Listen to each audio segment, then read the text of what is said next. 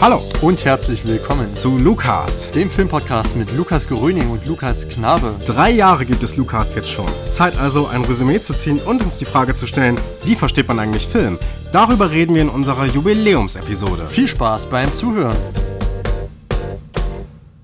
Liebe Zuhörerinnen, liebe Zuhörer, Hallo und herzlich willkommen zu Lukas, dem Filmpodcast mit Lukas Knabe. Das ist der Herr mir gegenüber und Lukas Gröning. Das ist meine Wenigkeit. Hallo Lukas. Hallo Lukas, freut mich wieder hier zu sein. Hallo liebe Zuhörerinnen und Zuhörer. Da war man ja echt schnell diesmal, ne? Also hm, die letzten Male, also Monate Zeit gelassen zwischen den Episoden und jetzt zwei Wochen, als wäre der Heilige Geist in uns gefallen und äh, hat uns dazu gebracht, hier am Ostersonntag aufzustehen, aus unserer, aus unserer Faulheit äh, von dem Couch runterzukommen, uns an den Tisch zu setzen und jetzt mal ein bisschen über Filme zu sprechen. Richtig. Ähm, wahrscheinlich hängt es damit zusammen. Ja. Der heutige Tag ist der Ostersonntag, der Tag der Auferstehung. Ähm, und ja, freut mich, dass es jetzt so schnell ging. Hängt natürlich auch hier in Thüringen mit, ähm, also bei mir zumindest mit den äh, Osterferien und so weiter zusammen. Man hat ein bisschen mehr Zeit gehabt, konnte sich wieder den schönen Themen des Lebens widmen. Und nun sitzen wir wieder hier mit einer etwas, könnte man sagen, besonderen Folge. Ganz genau. Ähm, Anlass ist so ein bisschen, uns gibt es jetzt drei Jahre. Und äh, da hatte ich äh, mir gedacht, weil ich bin ja jetzt eigentlich äh, mit dieser Episode dran, mir was auszusuchen. Ich dachte, ich wähle mal keinen Film aus, sondern ich dachte, man kann ja mal wieder so ein bisschen resümieren, so ein bisschen äh, sprechen über ähm, ja, die vergangenen drei Jahre als Podcaster, generell, wie sich unsere Art und Weise von äh, Filmrezeption und unser Denken über Filme und Filmkritik vielleicht verändert hat ähm, und äh, da generell auch mal so ein bisschen drüber sprechen. Also ein, ein netter Plausch ohne eine spezifische, äh, ganz klar abgesteckte Richtung und äh, fand das eigentlich ganz gut, das zu so einem Jubiläum mal zu machen und mal so generell so ein bisschen eine Bestandsaufnahme zu machen vielleicht. Ich empfand das auch als eine sehr schöne Idee, mal nicht über einen konkreten Film zu sprechen oder über irgendwelche Jahresbestenlisten, sondern mal wirklich über ein Thema, das uns, ja, wir werden es jetzt in den nächsten, denke ich mal, äh, anderthalb bis zwei Stunden sehen, nach hier und da manövrieren könnte. Ähm, und wo ich auch selber sehr gespannt bin, denn du hast dir das Thema ausgesucht. Mhm. Ähm, und natürlich hat es mich von Anfang an irgendwo tangiert und gecatcht. Aber ich bin wirklich mal sehr gespannt, ähm, wo das Gespräch uns hinführt. Mhm. Und ähm, freue mich wirklich. Ich habe mich versucht, bestmöglich vorzubereiten. Ähm, ist ein relativ theoretisches Thema. Man kann natürlich auch ähm, ja ganz anekdotisch über das eigene ähm, Leben als ja hobbymäßiger Filmkritiker, als Filmseher, als Filmversteher und so weiter ähm, ja ein bisschen so Revue passieren lassen. Hm.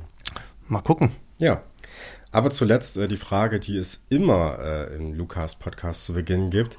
Ähm, was hast du denn das letzte Mal gesehen, Lukas?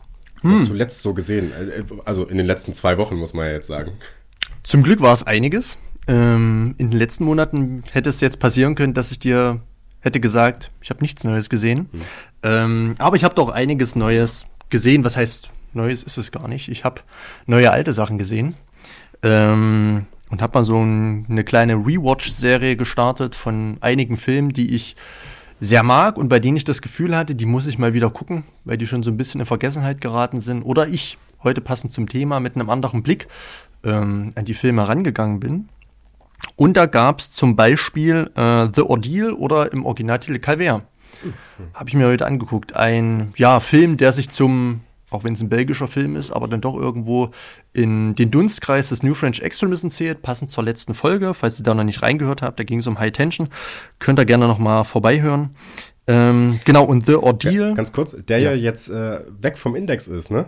Das haben wir ja kurz, das stimmt. kurz nach ja. äh, der Veröffentlichung unserer Folge gemerkt, ja, äh, hm. High Tension kann man jetzt äh, vielleicht bald irgendwie auch legal käuflich erwerben. Ja, also wir haben es nicht gewusst. Wir hatten ja. da nicht unsere Finger mit im Spiel. ja. Aber ein oder zwei Tage nach Veröffentlichung unseres Podcasts wurde ja äh, der Film vom Index genommen. Genau, ja. Aber mach gerne weiter. Ich habe dich unterbrochen, sorry. Genau, ja. Ich wollte mir einfach nochmal äh, The Ordeal anschauen. Ist ein relativ kurzweiliger Film, geht 88 Minuten. Und äh, ja, in dem Film wird ein Künstler, ja, sagen wir mal, äh, in einem alten, heruntergekommenen Bauernhof in einer alten Bauerngaststube mehr oder weniger als Geisel gefangen genommen und wird so ein bisschen durchs Dorf getrieben, gequält und erleidet.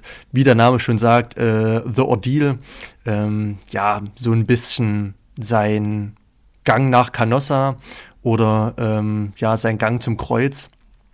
Ähm, ein sehr interessanter, ein sehr spannender Film, der aus einer metareflexiven Sicht auch nochmal sehr ergiebig ist, wenn man sieht, dass ein Künstler zu einem anderen Künstler geht, wie es sich dann ergeben wird, äh, und dann letztlich das Kunstwerk in irgendeiner Form entsteht, ist das dann doch recht interessant. Und wie gesagt, auch kurzweilig, hat natürlich auch brutale Schauwerte, mit denen man klarkommen muss. Aber auf jeden Fall eine Empfehlung wert. Ich hatte ich, glaube ich, vergessen zu erwähnen, ist aus dem Jahr 2004. Passt also genau in die Zeit des äh, New French Extremism. Ähm, und dann habe ich noch einen Film gesehen. Und zwar Black Sabbath von Mario Bava. Ich glaube zu Deutsch die drei Gesichter des Todes.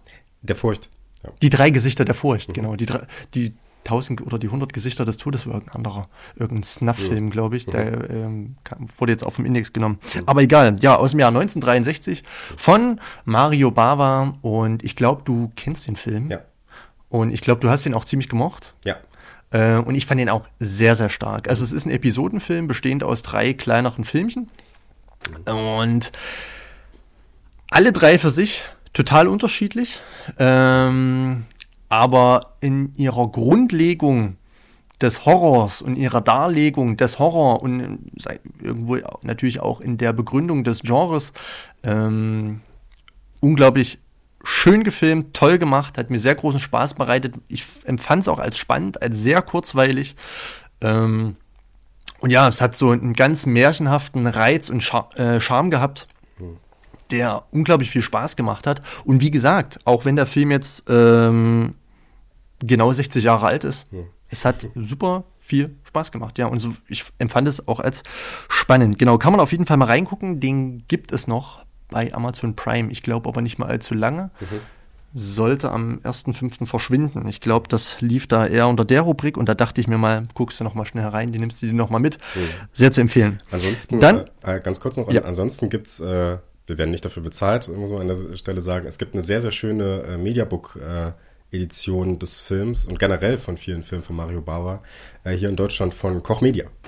Genau. Okay. Kann man sich äh, mhm. gerne holen. Da ist mal vor, vor ich glaube im letzten Jahr oder vorletzten Jahr mal so eine Serie rausgekommen. Da, mhm. sind, da waren auch blutige Seite dabei und ja. ähm, noch andere, ja, genau. Okay, sind die noch nicht vergriffen? Die sind noch nicht vergriffen? Äh, weiß ich nicht. Also hm. ich habe die mir damals, als ich davon mitbekommen habe, relativ schnell alle in einem Rutsch mal geholt. also okay. Ja, also gerade, dabei handelt es sich jetzt wirklich um schon ein kleines Schmuckstück. Ähm, dass man als Horrorfan oder als Fan ja alter Gruselgeschichten, das geht jetzt natürlich nicht so sehr zur Sache, aber ähm, hat wirklich seine, ja, sehr starken Momente, muss man sagen. Oh. Und dann habe ich noch ähm, den Film, ja, den habe ich jetzt sogar, ich glaube, innerhalb von drei oder vier Wochen dreimal oder zweimal gesehen, im Zuge eines kleinen Projektes. Ähm, und zwar Pinocchio.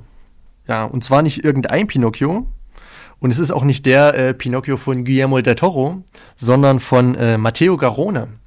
Mhm. Auch ein italienischer Regisseur. Ähm, diese Pinocchio-Verfilmung ist aus dem Jahr 2019. Den gibt's bei Amazon Prime frei verfügbar. Und ähm, ja, wen man da vielleicht kennen könnte, ist Roberto Benini, mhm. der da den äh, Geppetto spielt. Mhm. Und ich kenne jetzt nun schon ein paar Pinocchio-Verfilmungen und ja, immer wieder hat mich dieser Film, also sowohl mit der ersten als auch zweiten, als auch dritten Sichtung immer wieder gecatcht, immer wieder sehr gefallen. Ähm, und mich hat mich auch dazu bewogen, mich mal mit der ja, äh, mit der Urgeschichte Pinocchios zu beschäftigen, ist er dann doch ein relativ schlankes Buch, das es auch äh, natürlich noch in der, in der Originalfassung breit verfügbar gibt.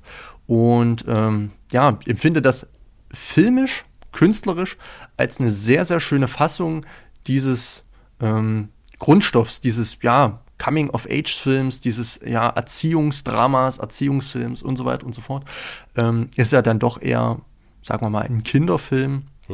Ähm, der auch ziemlich kaltblütig, ziemlich brutal sein kann, aber dann doch in seiner Message und gerade hier in diesem Film, in der Figurenzeichnung, ganz wunderbar warmherzig ist. Mhm. Ähm, hat mir wie gesagt, wirklich sehr, sehr gefallen. Auch äh, der junge Schauspieler äh, Federico Ielappi, der den Pinocchio gespielt hat, hat das wirklich auch als Holzpuppe äh, großartig animiert und gemacht. Mhm. Ähm, hat mir wirklich großen Spaß bereitet, den Film ein aufs andere Mal zu sehen. Hat natürlich auch durch Roberto Benini seine skurrilen, komischen Momente mhm. ähm, ganz stark gespielt und ja, auch sehr kurzweilig. Mhm. Krass, hatte ich gar nicht mehr auf dem Schirm, dass vor ein paar Jahren schon mal eine Pinocchio-Verfilmung rauskam. Wir hatten ja im letzten Jahr gleich zwei. Ne? Mhm. Ne? Da war eben der von dir angesprochene der Toro ja. Pinocchio, der das Ganze in so einer Stop-Motion-Geschichte gemacht hat und das so mit dem äh, ja mit dem äh, Faschismus der 30er Jahre verknüpft genau. hat, diese ganze Geschichte. Und dann gab es ja noch ähm, diese äh, Disney-Verfilmung von Robert Zemeckis, meine ich, mit mhm. Tom Hanks. Ähm, ja, und äh, ich habe die auch gesehen, ich habe das mal so um Weihnachten rum gesehen. Ja, ich, ich sag dazu nichts. Und, ähm, okay. also war so, nicht so gut. Ja, ne, hat mir nicht ganz so gut gefallen. Aber okay. ja, es ist, äh, ich, ich hatte da ideologisch vor allem so ein bisschen meine Probleme mit dem Film, aber das ist nicht der richtige Ort jetzt mhm. die Zeit, um das zu besprechen. Ja. Okay. Ähm, genau. Ähm, was habe ich so gesehen? Ich war, äh, ich habe quasi das genaue Gegenteil von dir gemacht. Ich habe nur neue Sachen gesehen. Ich war dreimal im Kino, nee, viermal sogar im Kino. Ähm, zunächst zu Dungeons and Dragons. Mhm. Da war ich, äh, ich habe nämlich eine Dungeons and Dragons Runde oder zwei sogar und äh, war mit einer Gruppe da in diesem Film drin und ähm, hatte so ein bisschen meine Probleme mit dem Film, weil er äh, aus meiner Sicht nicht so richtig schön dieses Gefühl, was man eigentlich bei Dungeons and Dragons hat, rüberbringt. Also wirklich so dieses langsame, Gehen durch eine Welt mit äh, Unterbrechungen, so mit äh, verschiedenen, dass auch die transitorischen Orte eine gewisse, einen gewissen Charakter irgendwie haben, der dann automatisch auch durch die Erzählung in deinem Kopf so ein bisschen entsteht und so. Das wurde hier alles so ein bisschen sehr schnell abgehakt und ähm, ich hatte eher das Gefühl, dass das so ein, ein Fanservice-Film ist, der durchaus starke Momente hatte, der lustige Momente hat, der auch eine richtig schöne, zwar digital entstandene, aber trotzdem extrem schöne, lange Plansequenz drin hatte, die mich sehr überrascht hat. Ähm, sehr, sehr beeindruckend durchaus, aber im äh, Großen und Ganzen, ja, war schön, das mal zu sehen und mit der Gruppe sich diesen Spaß im Kino zu geben, aber ich brauche es jetzt ehrlich gesagt nicht nochmal. Ähm, dann habe ich zweimal im Kino gesehen John Wick 4. Äh, da war ich einmal äh, alleine an einem Abend und dann war ich jetzt hier am Osterwochenende nochmal mit meinem Vater, der wollte in den Film reingehen. Ähm, und das äh, war schon sehr beeindruckend. Also, äh, wenn man so die letzten John Wick-Filme gesehen hat, oder die vorherigen, da hat man ja schon so einen gewissen Stilbruch irgendwie feststellen können. Gerade beim dritten, der dann auf einmal sehr, sehr stark dieses äh, Farbspiel da nochmal in, in, den Vordergrund gestellt hat und äh, ja, eine ganz spezielle Beleuchtung hat. Und das wird hier doch sehr stark auf die Spitze getrieben. Also, das ist ein derart durchgestylter Film, dass äh, du wirklich jedes äh, Bild dir gefühlt so als Gemälde einfach mal so ins Zimmer mhm. hängen könntest. Das ist, sieht unfassbar schön aus. Ich finde, man merkt bei den Kampfsequenzen schon, dass Keanu jetzt auch langsam mal so ein bisschen älter geworden ist. Ne? Mhm.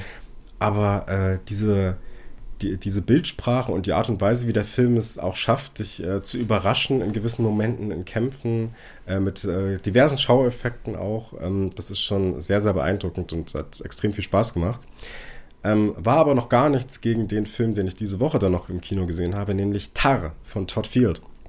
Ähm, das war schon extrem spannend, ähm, weil dieser Film doch sehr, sehr viele interessante Fragestellungen aufwirft, über die man stundenlang sprechen könnte. Also gerade was so äh, die Beziehung eines Menschen zur Kunst angeht, wie sich Menschen ähm, durch Kunst ausdrücken und wie sie auch sich selbst als äh, Personas aufbauen, um der Welt in einer gewissen Weise zu begegnen. Und dann hat der Film einen ganz, ganz interessanten Ansatz, wenn es um eine Besprechung des Themas Auteur und ähm, wie ein Autor eines, eines Werkes vom äh, Publikum rezipiert wird, aufmacht. Denn das, was wir die letzten Jahre oder eigentlich schon, ja, schon viele Jahre eigentlich jetzt haben, ist ja, äh, dass wir oftmals auch so Biopic-Filme dann natürlich haben. Ne? Also gerade im Musikbereich ist das ja gerade super populär mit äh, Bohemian Rhapsody und äh, Walk the Line vor ein paar Jahren oder jetzt gab es auch diesen... Elvis. Genau, Elvis. Mhm. Es gab diesen Aretha Franklin-Film. Und das Interessante ist ja, dass man oftmals in der, in der Publikumsrezeption merkt, dass äh, Leute dann glauben, hier irgendwie tatsächlich die Hintergründe einer Figur mhm. oder die psychologischen mhm. äh, Dinge einer Figur ähm, äh, ja, zu sehen. Ne? Was natürlich in den meisten Fällen nicht stimmt, weil wir können ja alle nicht in den Kopf eines Menschen reingucken. Ne? Also wir, vielleicht haben irgendwelche Verwandten oder Hinterbliebenen dann irgendwas über diese Person berichtet, aber selbst die haben ja nur eine sehr, sehr eingeschränkte Sicht darauf. Ne? Mhm. Und ähm, das Interessante bei dieser ganzen Auteur-Diskussion ist ja, dass man eigentlich, oder in weiten Teilen ist das zumindest so, dass der Autor so ein bisschen als tot gilt. Ne? Mhm. Also dass man äh, nicht wirklich die Perspektive des Autors ähm, einbezieht als die letzte Instanz, wie ein Werk zu lesen ist, sozusagen. Ne?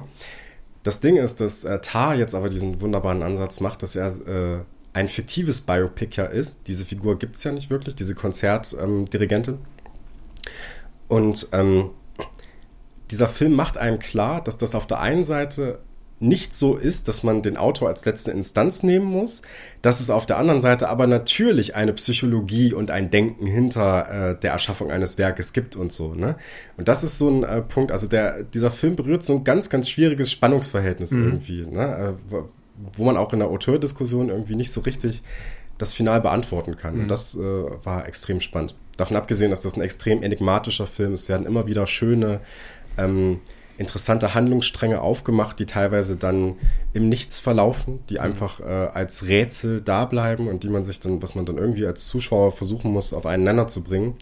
Und das ist schon extrem spannend, ja. Fünf äh, von fünf Sternen von Lukas Grün. Okay, fünf von fünf Sternen. Nee, das war, das war nicht viereinhalb. Das war eher, das war eher so ein kleiner Hinweis darauf, auf was für eine Diskussion wir okay. nachher noch kommen. Ja. Würde ich ähm, nie so machen, aber ja, okay. Ganz kurz noch, lief Tar im großen Multiplex in Erfurt? Nein, Tar äh, lief natürlich, äh, kleiner Shoutout, im Kinoclub Erfurt. Ich weiß gar nicht, ob er immer noch läuft, ich glaube nicht mehr. Ähm, hm. Alle anderen müssen sich leider ein bisschen gedulden, denn die Blu-ray kommt tatsächlich erst am 31. Dezember diesen Jahres raus. Das dauert. Nein, okay. Also pünktlich zu Silvester. Ja, ich habe sie schon vorbestellt. Ich, ja. ich, ich wollte mir direkt mal, ich wollte ihn direkt vorbestellen, um ihn zu Hause zu haben und habe gemerkt, oh, das dauert ja noch ganz schön, mhm. bis er dann ankommt. Ja.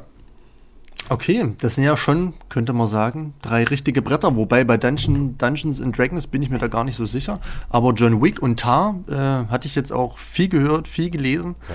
Ähm, sollte man, wenn man vielleicht die Möglichkeit hat, nochmal reingehen. Ich sollte es eigentlich auch tun. Ja. Äh, bei Tar kam ich jetzt wahrscheinlich zu spät. Bei John Wick ähm, ja, müsste ich die Möglichkeit eigentlich nochmal ergreifen. Ich kenne alle drei Filme, ich finde alle die ersten drei Teile super gut mhm. ähm, und habe mich jetzt schon beim Trailer zum vierten gefragt, was will man noch erzählen? Will man einfach nochmal die Muskeln spielen lassen? Will man einfach nochmal Keanu Reeves ähm, irgendwie vom einen zum nächsten wunderschönen äh, Schauplatz schicken, um dort zu kämpfen. Was kann uns diese Gesellschaft, diese elitäre Gemeinschaft noch bieten? Mhm. Er wurde jetzt schon achtmal exkommuniziert und äh, kommt immer auf die nächste und nächste Ebene mhm. äh, und geht die Treppe immer höher und höher und wird immer mehr ja irgendwie zum, zum verdroschenen Hund. Mhm. Ähm, ja, ja, aber anscheinend scheint es ja doch irgendwie es ist ein ästhetisches Erlebnis. Also ja. es ist ein Original 2 der, finde ich, beeindruckendsten Actionsequenzen drin, die ich jemals gesehen habe, so mhm. in meinem Leben. Und auch noch ganz, ganz viele andere. Ähm, es ist aber auch äh, ein aus motivischer Sicht sehr gehaltvoller Film. Das mhm. würde ich auch auf jeden Fall sagen, ja. Mhm. Also es gibt schon noch ein bisschen was zu erzählen über John Wick. Und diese ganze, das Continental und so. Ja. Das Hotel, ja. Okay. Mhm. Dann bin ich mal gespannt. Ähm werde ich mir wahrscheinlich noch geben müssen in den Ferien. Mhm. Dungeons and Dragons brauchst du dir, glaube ich, nicht geben. Ich glaube, das ist für, für Fans, macht mhm. es Spaß. Das habe ich auch ja am eigenen Leib oder äh, mit äh, den Freunden, mit denen ich drin war, erlebt. Also die mhm. hatten da durchaus ihren Spaß mit.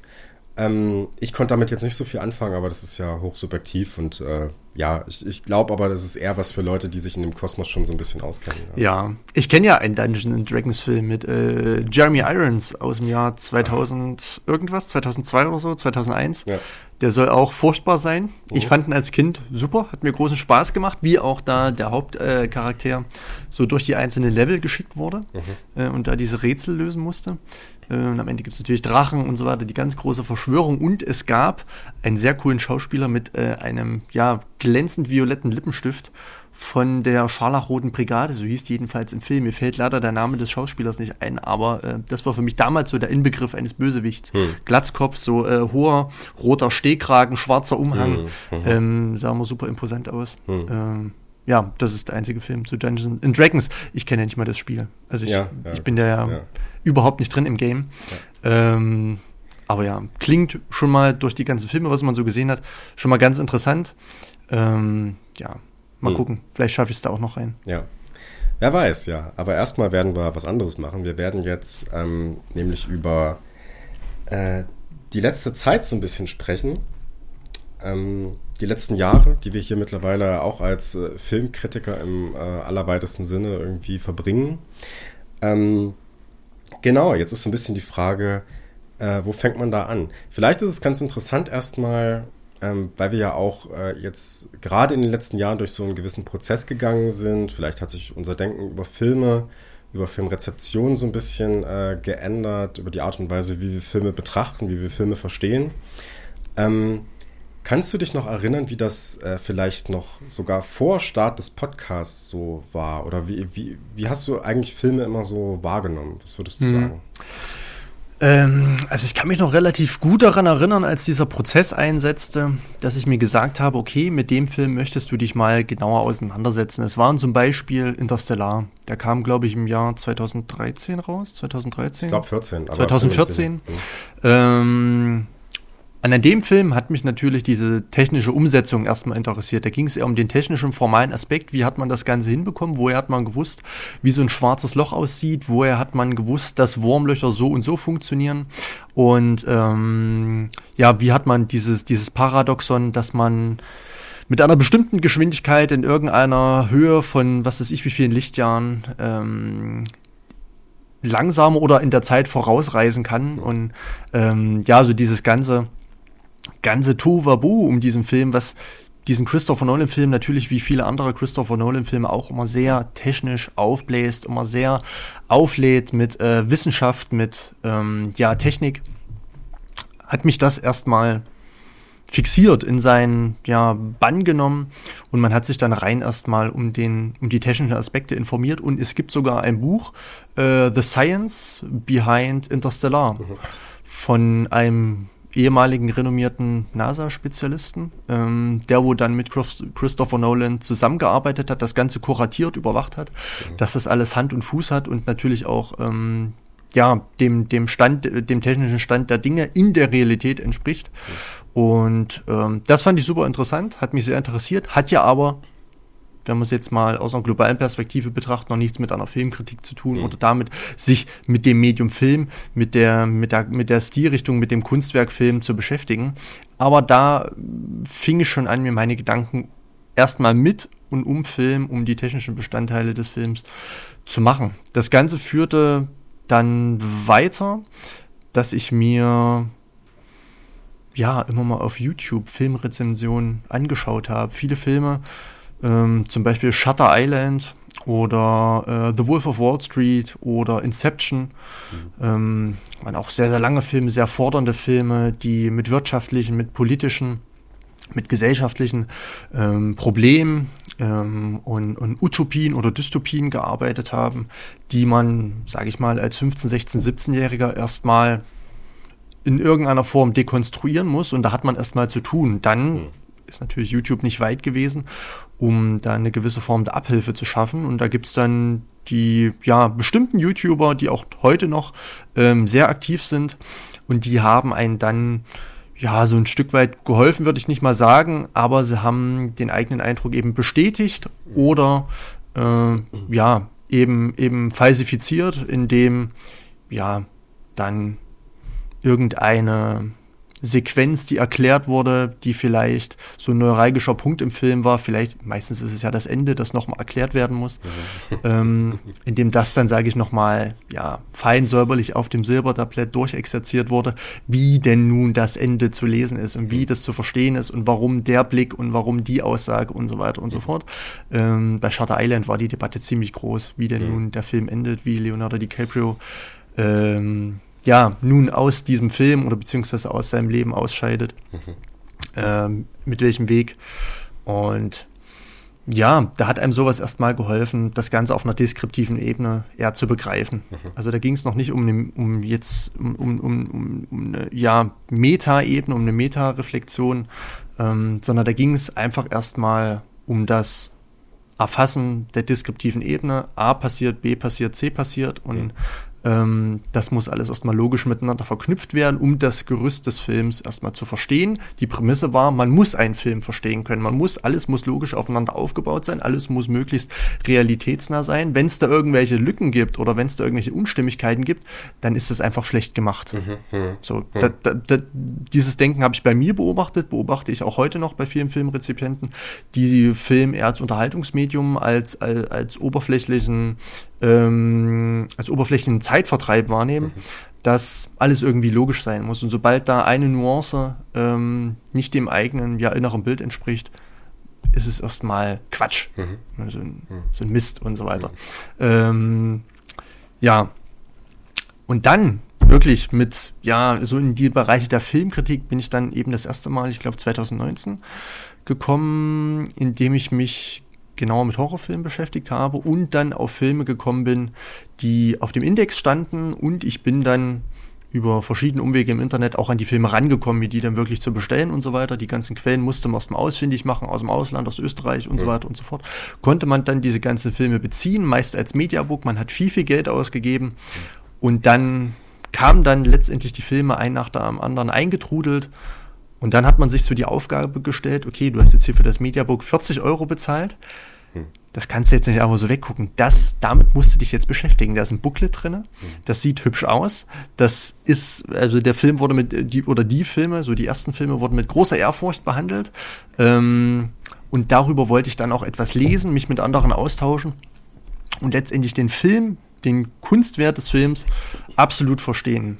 Ähm, und das war so eine Initialzündung, die relativ plötzlich kam. Das war jetzt kein Prozess, der sich irgendwie langsam aufbaute, aber ähm, das war so die Kaskade. Also von, von der Formalität zum Deskriptiven und dann letztlich ähm, zur Metadiskussion, ähm, meistens über Horrorfilme. Mhm. Genau. Und das war so meine, ja, meine Rezeptionsentwicklung der letzten 10, 15 Jahre, wenn man das so sagen kann. Es klingt immer mhm. so aufgeblasen. Mhm. Ähm, aber wenn man das mal jetzt so reflektiert, dann baute sich das Ganze darüber auf und wie gesagt, jetzt seit drei, vier Jahren eben intensiv mit dir zusammen ähm, oder in Form von äh, kleinen Texten, Filmkritiken, sowohl für einen Filmblog als auch jetzt äh, bei Letterboxd.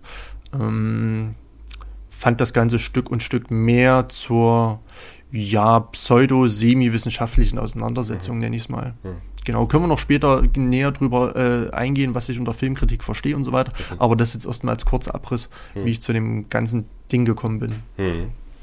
Ähm, bei mir war es, glaube ich, ähnlich. Also interessanterweise äh, gehören wir, glaube ich, auch so ein bisschen zu einer Generation, die viel, was äh, Filmkritik jetzt im weitesten Sinne oder die Besprechung von Filmen ähm, angeht, viel über YouTube rezipiert haben mhm. einfach. Ne? Also das, das geht mir ganz genauso. Ich habe Filme eigentlich äh, eine sehr, sehr lange Zeit, und so geht es wahrscheinlich den meisten Menschen so, ähm, eher als, also nicht, etwas, nicht als etwas gesehen, mit dem ich mich jetzt auseinandersetzen muss, auf eine tiefere Art und Weise. Ne? Das war immer eher so Bücher und Literatur, so wie man das in der Schule gelernt hat, immer. Ne? Das äh, Film spielt ja jetzt äh, in der Schule zum Beispiel keine so große Rolle. Ne?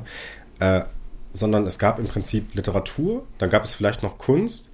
Das hat einen immer eher so ein bisschen genervt, in so einem äh, Jungs-Kontext vielleicht auch irgendwie, ne? wo es irgendwie auch, äh, ja, ich weiß nicht, so ein bisschen äh, äh darum geht, nicht unbedingt vielleicht Gefühle zu zeigen oder mhm. sowas, ne? Das, mm. was man mm. oftmals hat und was halt mit vielen Filmen äh, zwangsläufig einhergeht und so, ne? Und ähm, deswegen habe ich Filme eigentlich immer eher so gesehen als eine Art äh, Produkt, was mich in einer gewissen Weise irgendwie zufriedenstellen muss. Ne? Also ich will was sehen.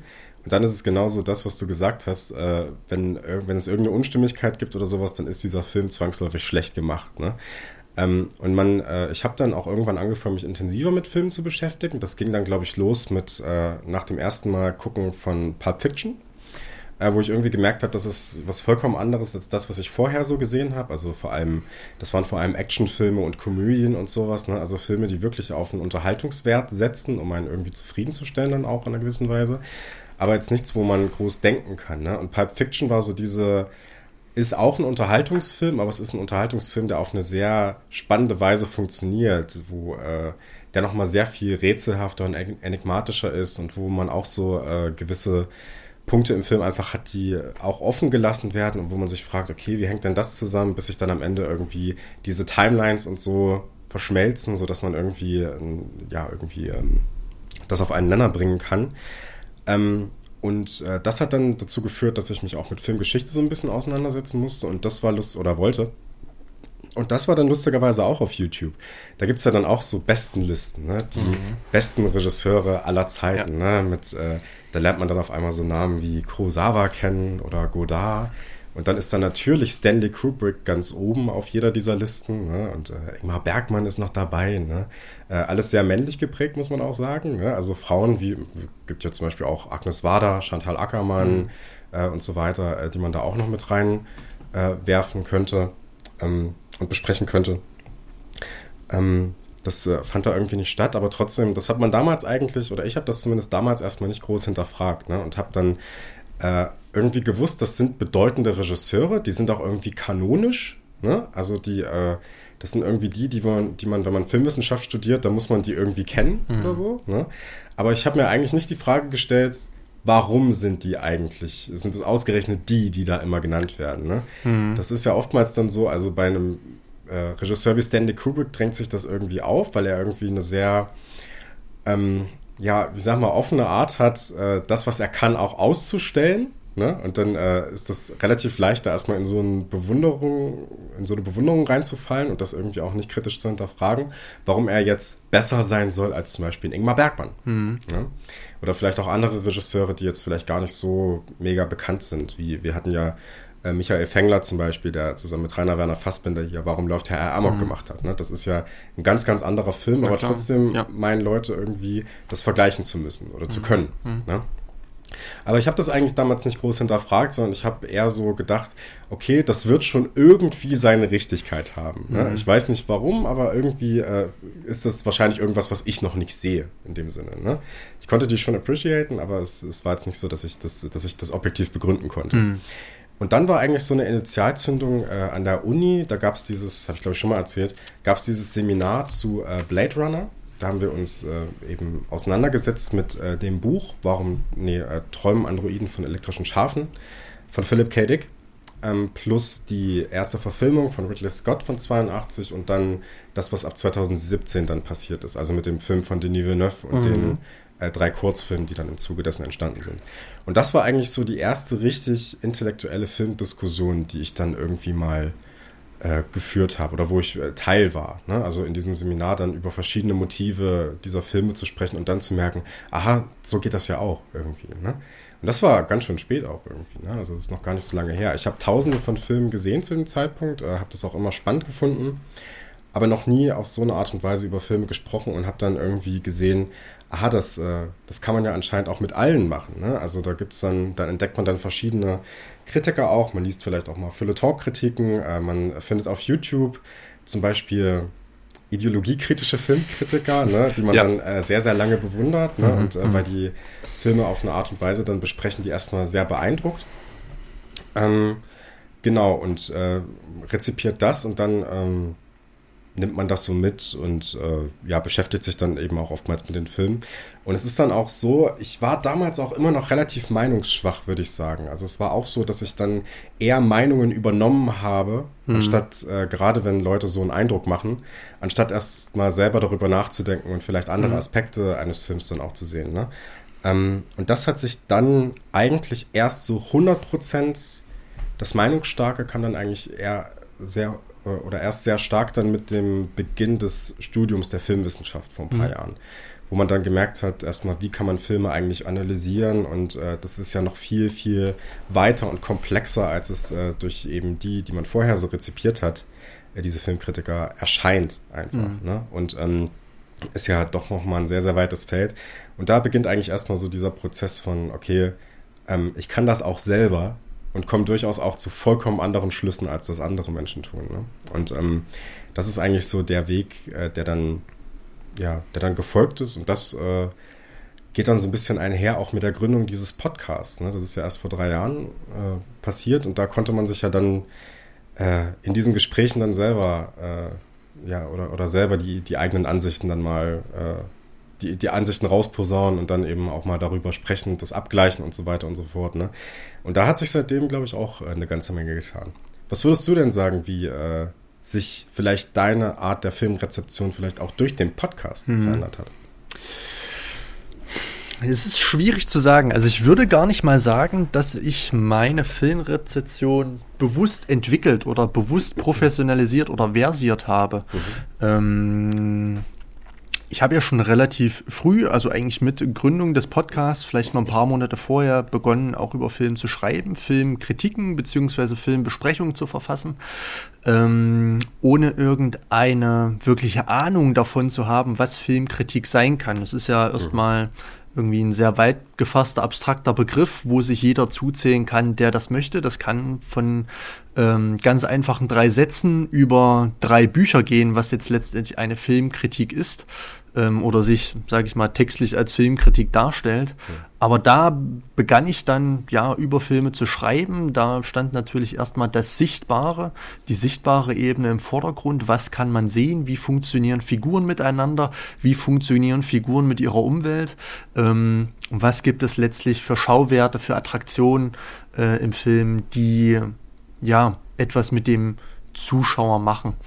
Ähm, und wenn ich das jetzt so ein bisschen gegenüberstelle, wie ich jetzt Film betrachte, wie ich jetzt Film sehe, kann ich erstmal sagen, dass sich in der Art und Weise der Rezeption nichts geändert hat. Ähm, vielleicht nur mit einer Nuance, dass ich Filme immer mehr gern allein schaue. Mhm. Ähm, also ich schaue Filme gar nicht mehr so gerne, also ernsthaft Filme mit der Familie. Mhm. Ähm, Gerade wenn ich Filme zum ersten Mal sehe, wenn ich den Film wirklich erleben, erfahren und wenn ich darüber nachdenken möchte, habe ich mitbekommen, dass es dass ich mich im Nachhinein um etwas geärgert habe, wenn ich das jetzt mit äh, Menschen geschaut habe, die der Filmkritik, die dem, die, ja, sage ich mal, dem Film nicht so zugetan sind ähm, wie ich selbst. Und da schaue ich, wie gesagt, Filme ähm, so gut es geht, am liebsten allein, in einem abgedunkelten Raum, bestenfalls natürlich im Kino. Ähm, und mache mir das auch unterschiedlich, mal so, mal so, während des äh, Schauens vielleicht schon die ein oder andere Notiz oder auch gar nicht. Mhm. Ähm, das ist eher so, eher so tagesformabhängig, wie ich mich dem Film nähern möchte. Das entscheide ich dann meistens spontan. Ähm, und dann die Reflexion über den Film, das Nachdenken über den Film, den man dann bestenfalls natürlich schon auch zwei, dreimal gesehen hat, ähm, erfolgt sehr unnormativ. Also ich habe jetzt keine grobe Struktur, wie ich jetzt einen Film durchgehen möchte, was ich äh, in dem und dem Film in den Blick nehme, sondern ich entscheide das erst immer mit dem Film, mhm. was mir der Film wirklich mit auf den Weg gibt. Also ich gebe quasi dem Film die Möglichkeit oder ergebe mich dem Film, klingt jetzt ganz schwülz, schwülstig, aber vollends. Man lässt sich erstmal einfach komplett drauf ein, lässt sich erstmal tragen. Ja. Ähm, und guckt dann nach dem Film, was hat mich erstmal emotional persönlich angesprochen? Wo gab es vielleicht so ein, so, so, ein paar Störungen? Das meine ich gar nicht negativ, mhm. aber was hat mich so ein bisschen, ähm, ja, was waren so Attraktionen des Films? Was hat mich jetzt gereizt am Film? Und da entsteht dann immer so eine kleine Kette an verschiedenen Filmsequenzen, an verschiedenen Motiven, die ich erkannt habe, an verschiedenen ähm, ja, Ebenen, an ja, vielleicht auch an verschiedenem Weltwissen, was ich mit dem Film verknüpfen kann. Mhm. Und dann forme ich mir daraus ja meine ganz persönliche Botschaft, die der Film für mich aussagt. Und das versuche ich dann bestenfalls, so es mir zeitlich möglich ist, natürlich in Worte zu fassen ähm, indem ich vielleicht einen kleinen Text drüber schreibe, indem ich mir Notizen darüber mache oder indem ich mich äh, mit dir in Form eines Podcasts zusammensetze, um das Ganze wirklich mal in Form zu bringen mhm. und wirklich mal ähm, planvoll und absichtsvoll darüber zusammenhängend und logisch drüber zu erzählen. Denn auch der Prozess des Reflektierens und dann wirklich der Prozess ähm, der Kritikproduktion ist dann für mich auch nochmal so ein ordnender und fast schon pädagogischer Prozess, sich dem Film selber nochmal irgendwie ähm, selbst beizubringen. Also ich bin nach der Kritik immer schlauer als vor mhm. der Kritik, mhm. obwohl ähm, ich schon vor der Kritik natürlich den Entschluss gefasst habe, darüber muss ich was schreiben, mhm. obwohl ich noch gar nicht weiß, wo ich am Ende rauskomme. Mhm. Ähm, aber meistens klappt das und da kommen, denke ich mal, ganz gute Texte bei rum. Und ähm, ja, ist ein ganz persönlicher, ganz individueller, unnormativer Prozess, der sich an nichts orientiert, außer am Film. Mhm. Ähm, ich weiß gar nicht, wenn ich mich dem ganzen Thema noch intensiver widmen würde, wenn ich mich wirklich mit dem Thema Filmkritik ganz intensiv beschäftigen würde, ob ich ein anderes Verfahren wählen würde, ob ich das Ganze anders aufziehen würde. Hm. Ähm, aber noch bin ich mit der derzeitigen Rezeption von Film ganz zufrieden. Man muss natürlich auch sagen, dass alles, was ich nach außen trage, in einem kleinen Rahmen bleibt. Ja, also mhm. der Podcast äh, findet in einem kleinen Rahmen statt. Die Texte werden nicht von wirklich vielen Leuten gelesen. Mhm. Da herrscht also wenig Rücklauf, dass mir jemand sagen würde, na Moment mal, du hast hier irgendwas komplett vergessen. Mhm. Informier dich doch erstmal da und darüber, bevor du meinst, äh, hier ein Thema irgendwie äh, kritisieren zu können. Mhm. Da fehlt einfach ähm, ja die, die Rückkopplung ähm, dass meine Kritik dann auch irgendwie in einer Form kritisiert wird. Mhm. Deswegen kann ich das mhm. nur in meinem stillen Kämmerlein irgendwie auskungeln mhm. und denke mal, dass es ganz okay ist mhm. und mich zufrieden stimmt. Mhm. Genau. Ja, alles klar, ja. Also ähm, geht mir ganz ähnlich. Ich versuche mich auch, äh, ja, äh, wenn man so sagen würde, äh, mich vom Film verführen zu lassen mhm. äh, ne? und äh, mich dem rein hinzugeben. Ich habe dann irgendwann festgestellt, dass mir das nicht mehr so 100% immer gelingt irgendwie. Ich versuche das schon, weil es auch irgendwie eine Grundvoraussetzung ist, über, um überhaupt einen Film zu verstehen. Weil man muss ja, um Publikumsrezeption dann irgendwie auch einordnen zu können, auch erstmal merken, wie ein Film selber auf einen wirkt. Ne? Mhm. Das funktioniert dann irgendwie, aber ich merke währenddessen immer schon meistens, dass ich in so einem kleinen Analysemodus irgendwie bin. Ne? Also schon, äh, also das auch wirklich so ein bisschen, wie ich es an der Uni gelernt habe, so formalistisch anzugehen. Also mhm. äh, schon zu gucken, okay, äh, warum gibt es hier die und die Kameragröße und äh, dass man so im Kopf so durchgeht, aha, Establishing Shot, alles klar und das mhm. ist so ausgeleuchtet und so ausgeleuchtet und, und warum sind hier rote Wände zum Beispiel, ne? oder warum ist äh, äh, hat man jetzt auf einmal auf der Soundebene irgendwie so einen, den und den Klang einfach ne, und so weiter und so fort. Das äh, merke ich schon, dass das äh, immer auch bei der ersten Sichtung schon so eine kleine Rolle spielt. Mhm. Ähm, ich bin mittlerweile dazu übergegangen, dass ich nicht mehr den Anspruch habe, das war früher vielleicht schon eher so, nicht mehr den Anspruch habe oder akzeptiert habe, besser gesagt, äh, dass man nicht nach einer ersten Filmrezeption alles wissen kann. Mhm. Das äh, nimmt schon mal sehr, sehr viel Druck ja. von einem weg, ne? Das ist, äh, dass ich äh, Filmkritik oder generell das Verstehen von Filmen dann eigentlich eher, Verstehen von Filmen ist jetzt ein großes Wort, aber das, äh, das äh, ja, so Verstehen von einzelnen Aspekten oder das Analysieren dann eher aus einer wiederholten Sichtung einfach ergibt. Ne? Mhm. Und dass es nur dann funktioniert. Ähm, was ich so, weil ich diesen Punkt aufgemacht habe mit äh, Film als Produkt, was ich äh, ganz stark gemerkt habe, ist, dass sich da bei mir ein kompletter Wandel im Denken äh, manifestiert hat. Und zwar, dass ich Film immer weniger als etwas sehe oder eigentlich gar nicht mehr als etwas sehe, was mich in irgendeiner Weise zufriedenstellen muss, sondern eher als Herausforderung an mich selbst. Mhm. Du hast es ja schon gesagt, dass es gewisse ähm, vielleicht auch mal Unstimmigkeiten gibt, äh, die einen irritieren. Ne? Ähm, äh, wir hatten das ja jetzt auch schon einige Male im Podcast. Also wir hatten ja erst vor zwei Wochen bei, äh, bei der Besprechung zu High Tension äh, darüber gesprochen, dass es da so dieses Problem gibt, äh, warum, wo kommt dieser Truck her? Mhm. Ne? Wenn also, das ja. ist jetzt übrigens ein Spoiler für High Tension, für alle, die die Folge nicht, nicht gehört haben. Wenn also der, der Mörder kommt und eigentlich, äh, weil der Mörder ja ein und dieselbe Person ist mit der einen Freundin, mhm. ähm, äh, wo kommt dann dieser Truck her, mit dem der Mörder die ganze Zeit rumfährt und so, ne? Das sind so Unstimmigkeiten oder auch diese, diese komischen, erstmal irritierenden digitalen Effekte bei äh, das Phantom der Oper zum Beispiel. Ne? Mhm. Dass ich äh, gar nicht mehr in diesem Modus bin, warum ist das so? Oder nee, beziehungsweise nicht in diesem Modus bin zu sagen, das ist irgendwie schlecht, das ist unstimmig, da haben sie wahrscheinlich nicht drüber nachgedacht oder haben sich den Film nicht nochmal angeguckt ne, und haben dann festgestellt, ja, irgendwie ne, funktioniert es nicht. Sondern eher so äh, darüber nachdenke, warum ist das jetzt so? Mhm. Warum, also ich würde immer sagen, es ist ähm, wichtig, jede Entscheidung, die in einem Film steht äh, oder festgeschrieben ist, erstmal als eine bewusste Entscheidung des Teams zu sehen. Würde ich sagen. Mhm. Ne? Also, dass das erstmal so gewollt ist und dann darüber nachzudenken, warum haben sie das so gemacht? Soll das nochmal irgendwie einen anderen Interpretationsrahmen mhm. bezüglich eines bestimmten Themas aufmachen oder sowas? Ne? Und ähm, das führt dann dazu, dass ich eher es als Herausforderung empfinde, das irgendwie auf einen Nenner zu bringen und es erstmal, wenn man so will, gut zu meinen mit den Leuten, die Filme machen. Mhm.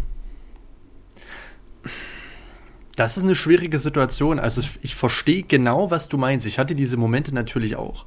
Ähm, da versuche ich ähm, diese ja, Schöpfer, diese Produzenten des Films, die Absicht des Regisseurs ähm, komplett auszublenden.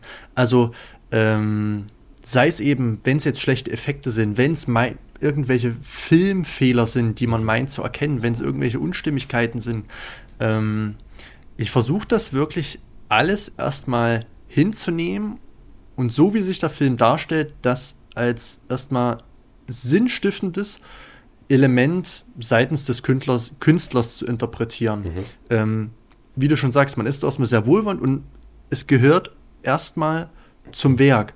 Was dann, was es damit auf sich hat, in manchen Spiegelungen sieht man zum Beispiel Kameramänner oder so, oder es hängt mal ein Mikrofon rein oder so. Ja, mhm. okay, meine Güte, da wäre es dann natürlich gut, die Umstände gerade ähm, des italienischen Kinos zur Zeit der 60er, 70er, 80er zu kennen. Ähm, und da wird man relativ schnell mitbekommen, dass die Budgets begrenzt waren und die Zeit sehr, sehr, sehr, sehr knapp.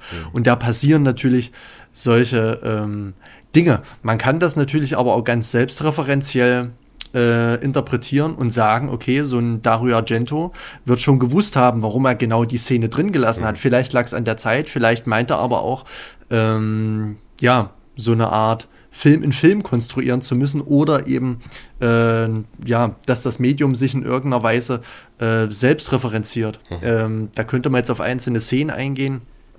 Aber was ich damit aussagen will, ist, dass gerade so Sachen, an denen man sich, sage ich mal, über 120 Minuten Laufzeit, es sind vielleicht mal drei Sekunden oder mal vier Sekunden oder vielleicht nicht mal ein Bruchteil einer Sekunde, wo man sich drüber aufregen kann und das dann als Aufhänger zu nehmen, und den Film dann abzukanzeln, das wird in, von manchen Filmkritikern oder äh, von, von Menschen, die sich öffentlich mit Film beschäftigen, mhm. ganz gern mal gemacht, um ja, äh, Defizite offenzulegen. Das ist ja diese Defizitorientierung, ähm, die ich in der Filmkunst erstmal nicht teile. Mhm.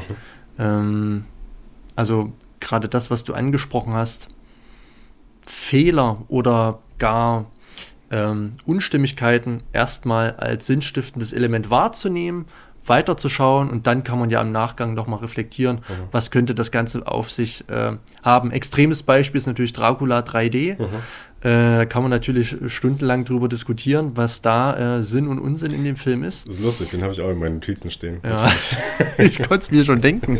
ähm, aber selbst da sind wir ja unterschiedlicher Meinung, dass du ja durchaus äh, der Ansicht bist, dass da was drinstecken kann. Äh, mir hatte das bei der ersten Sicht, bei der ersten Sichtung ähm, wo vielleicht auch das ein oder andere Glas Wein im Spiel war. Es war vielleicht schon relativ spät, ähm, da war ich vielleicht schon etwas bärbeißig. Da konnte mir das Ganze nicht so viel mit auf den Weg geben. Mhm. Ähm, aber ich nehme die Herausforderungen, wie gesagt, in Zukunft gerne nochmal an und würde den Film dann mit all seinen Besonderheiten sinnstiftend nochmal betrachten ja. und verstehen wollen. Ja. Ja, das ist ja äh, genau das, was ich letztens schon mal so ein bisschen, wir hatten ja schon mal auch äh, bei dem ein oder anderen Gläschen äh, schon mal so ein Gespräch darüber, wo ich so ein bisschen angeteasert habe, über was ich genau in dieser Episode hier sprechen will. Ne? Und ähm, Jetzt ist die Folge dieses, äh, nee, die Folge. Jetzt ist der Titel dieser Folge ja Filme verstehen. Und ähm, ich will mal so ein bisschen erklären, was ich damit meine, weil ähm, äh, das auch so ein bisschen mit dem zu tun hat, wie ich mittlerweile auch Filme sehe. Also es hat, ähm, also man muss ja erstmal feststellen, dass Film erstmal ein Medium ist. Also ein Transport sozusagen von verschiedenen Ideen, Vorstellungen, die in einer gewissen Form aufbereitet werden, um jemandem oder einem Publikum zur Verfügung gestellt zu werden. Ne? Also sozusagen Ideen, die sozusagen von einem Regisseur, einer Filmcrew, einem Kameramann, äh, Tonmeistern und so weiter und so fort als Konglomerat irgendwie zusammengefügt werden auf bewusste oder unbewusste Weise ähm, und dann einem Publikum eben rezipiert äh, oder rüber äh, gereicht werden äh, durch dieses Medium eben. Ne? Es ist also ein Kommunikationsmittel. Auf jeden Fall. Und ähm, das Interessante ist, ich, ich finde, man fährt ganz gut damit, oder ich bin zumindest damit ganz gut gefahren. Das ist so das, was ich als äh, mit Herausforderung äh, gemeint habe. Wenn man sich einen Film erstmal vorstellt wie eine Art Gesprächspartner. Mhm. Also, dass man tatsächlich irgendwie davon ausgeht, hier ist jetzt äh, jemand mir gegenüber, der will mir etwas sagen. Vielleicht kriegt das nicht so hundertprozentig auf den Punkt, aber es ist meine Herausforderung, das irgendwie zu durchdringen, äh, zu verstehen und das natürlich auch äh, irgendwie dem irgendwie einen Sinn zu verleihen. Ne? Und das Interessante ist ja, selbst wenn wir mit anderen Menschen sprechen, da sind ja ganz, ganz viele Faktoren, die ähm, in dieses Gespräch dann mit reinspielen. Also es sind, äh, zum einen ist es erstmal der Inhalt dessen, was eine Person mir sagt. Ne? Äh, es ist äh, Gestik spielt da mit rein, Mimik spielt da mit rein. Es kommt aber auch, es kommen aber auch so unbewusste Faktoren immer mit rein, dass jemand vielleicht bestimmte Worte gerade nicht findet oder so, ne? Oder dass er, dass da aus ihm plötzlich irgendwie emotional etwas herausbricht, was er vielleicht vorher oder sie gar nicht äh, so gedacht hat, ne? Also dass unbewusste Faktoren in einer gewissen Weise dann eine Rolle spielen. Ähm, und das äh, finde ich immer ganz spannend, eigentlich dieses äh, einem Film so entgegenzukommen, dass ich versuche, all diese Faktoren, die damit reinspielen, irgendwie zu analysieren und dann äh, herauszubekommen, was will dieser Film eigentlich sagen und was steckt damit drin. Weil auch wenn ich zum Beispiel dir sehr, sehr emotional etwas sagen würde, hm. da würde bei dir ja nicht nur das ankommen, was ich dir sage, sondern da würde auch äh, bei dir ankommen, okay, der ist jetzt vielleicht irgendwie sehr gestresst, der ist gerade irgendwie wütend, ne? Ja. Oder äh, was weiß ich, oder traurig oder was weiß ich, oder hat eine gewisse Melancholie, äh, ist irgendwie mit dem falschen Bein aufgestanden oder sowas, mhm. ne? Und das ist jetzt bei Film natürlich auf eine gewisse Weise schwierig, weil das natürlich ein Produktionsprozess durchläuft und da wird natürlich alles auch so ein bisschen durchgeplant. Aber selbst bei einem Film entstehen ja auch mal sowas wie Meinungsverschiedenheiten oder unbewusste Sachen, die vielleicht nicht von allen so geplant sind. Ne? Dass vielleicht ein Schauspieler der Meinung ist, er muss in einer gewissen Weise besonders zur Geltung kommen und spielt deswegen vielleicht eine Szene minimal irgendwie mhm. anders, als der Regisseur das vielleicht in seiner Regieanweisung irgendwie dargelegt hat. Ne? Und äh, hat vielleicht dann auch eine gewisse äh, Macht hinter sich, ne? Und äh, um seinen Willen dann irgendwie auf eine Weise durchzusetzen, dass also nicht immer die Vision eines Autors, wenn man so möchte, äh, durchkommt. Ne? Stanley Kubrick hat da ja mit, äh, meiner Meinung nach zumindest, ähm, mit Full Metal Jacket mal so einen Film darüber gemacht, in dem er irgendwie, äh, da haben wir auch drüber gesprochen im Podcast, ne? Also, dass er im Prinzip, äh, dass man diesen Gunnery Sergeant Hartman hat, der versucht, alle irgendwie auf einen Nenner zu bringen, in der Metaebene der Regisseur halt, ne? Und dann äh, im Einsatz ist es dann so, dass alles das Gelernte im Prinzip mhm. vergessen ist und das wie so ein Hühnerhaufen ist, der dann äh, in dieser einen Plansequenz dann so äh, rumläuft und eigentlich gar nicht mehr so diese dass diese ganzen taktischen Aspekte ja. eigentlich vergessen werden und so. Ne? Und das ist, glaube ich, äh, ein ganz witziger Vergleich. Also dieses Sehen von, ähm, äh, von einem Film als Kommunikationsmittel von jemandem, der mir irgendetwas sagen will. Das mhm. ist, glaube ich, ein Ansatz, den ich da irgendwie verfolge und den ich spannend finde. Ja, also damit kann ich was anfangen. Ähm, also Film besteht natürlich erstmal aus Bild und Ton. Ähm, und durch diese ganzen Elemente des Tons und des Bildes entsteht natürlich auch sowas wie eine Bildsprache, mhm. ne, über die der Regisseur so absichtsvoll wie möglich, so geplant wie möglich versucht mit den Zuschauerinnen und Zuschauern ähm, asynchron in den Kommunikationsprozess zu treten. Man kann natürlich nichts darauf erwidern. Insofern handelt es sich um eine Aussage, die man wie eine Art Brief aufnehmen muss und die man in einem, ja, sage ich mal, eigenen Prozess verarbeiten muss mhm. äh, und sich mit ihr auseinandersetzen muss, um diesen riesigen Sinngehalt, der sich ja durch jeden Partikel des Films in einer sinnstiftenden ähm, Art verkörpert, sich damit erstmal auseinanderzusetzen. Und jeder Film erzeugt ja durch Bild und Ton auch so eine wie auch in der Literatur, da eben durch Buchstaben, dort stellt man sich imaginär etwas vor, aber entsteht natürlich auch ein Narrativ, ein narrativer Raum. Ähm, und durch diesen narrativen Raum findet eben der Kommunikationsprozess statt, wie du schon sagtest. Ähm, und man, ja, mehr oder weniger tritt der Regisseur mit uns in den Kommunikationsprozess. Ähm, und da obliegt es dann eben uns, wie wir darauf ähm, reagieren. Es ist einseitig. Äh, es besteht natürlich dann auch irgendwo eine künstlerische Hoheit, dass gesagt wird, hier ist mein Produkt, macht was damit. Ja. Oder eben mein Werk. Ähm, und uns als Zuschauerinnen und Zuschauer steht es dann frei, zu sagen, okay, das ist jetzt schwierig. Sagt man gut oder schlecht? Mhm. Dass wir dann diese binäre, klassische ähm, äh, ähm, Haltung, die man zu Filmen landläufig hat. Mhm. Oder sagt man, na Moment, wir greifen uns mal die und die Elemente raus, gucken uns das Ganze mal an und dann bilden wir uns ein äh, sachkundiges und reflektiertes Urteil. Mhm. Genau, und das ist die Auseinandersetzung mit Kunst. Das ist die Auseinandersetzung mit Literatur, mit bildenden Künsten, mhm. mit Film, mit Musik mhm. und so weiter und so fort. Ja. Da sind wir bei einem ganz basalen Prozess, mhm. Den natürlich auch eine, eine relativ neue Kunstform, Film, ähm, ja, irgendwo durchlaufen muss oder das ist die Art, wie natürlich Film auch verwertet werden kann. Mhm. Besonderheit beim Film sehe ich einfach mal der Komplexität mhm. durch Figuren, durch Licht, durch Farben, mhm. durch ähm, diese, diesen Aufbau der ganzen Set-Pieces, der Mise en scène, ähm, durch, ja, wie gesagt, den Ton und so weiter. Tausende Faktoren prasseln da wirklich sekündlich auf einen mhm. ein, durch diese ganzen Kamera-Einstellungen, mhm. äh, durch äh, den Schnitt und so weiter und so fort. Mhm.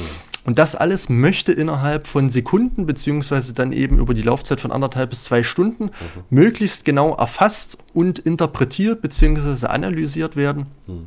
obwohl die Eindrücke während des Filmschauens immer flüchtig sind. Mhm. Also das, was man sah, kann in der nächsten Sekunde schon wieder komplett schwachsinnig sein, weil mhm. das Ganze wieder über den Haufen geworfen wurde. Ähm, und man muss als Filmkritiker während der Rezeption dauernd beachten, was man gesehen hat, was man gerade sieht und was man vielleicht noch sehen wird, hm. um sein äh, ja, Urteil während des Schauens oder auch nach dem Sehen, dann retrospektiv, äh, möglichst gewählt, möglichst treffend, unter dem Druck des schnellen Urteils hm. und so weiter und so fort, äh, pointiert darlegen zu können. Hm. Und da besteht auch eine riesen Herausforderung. Hm.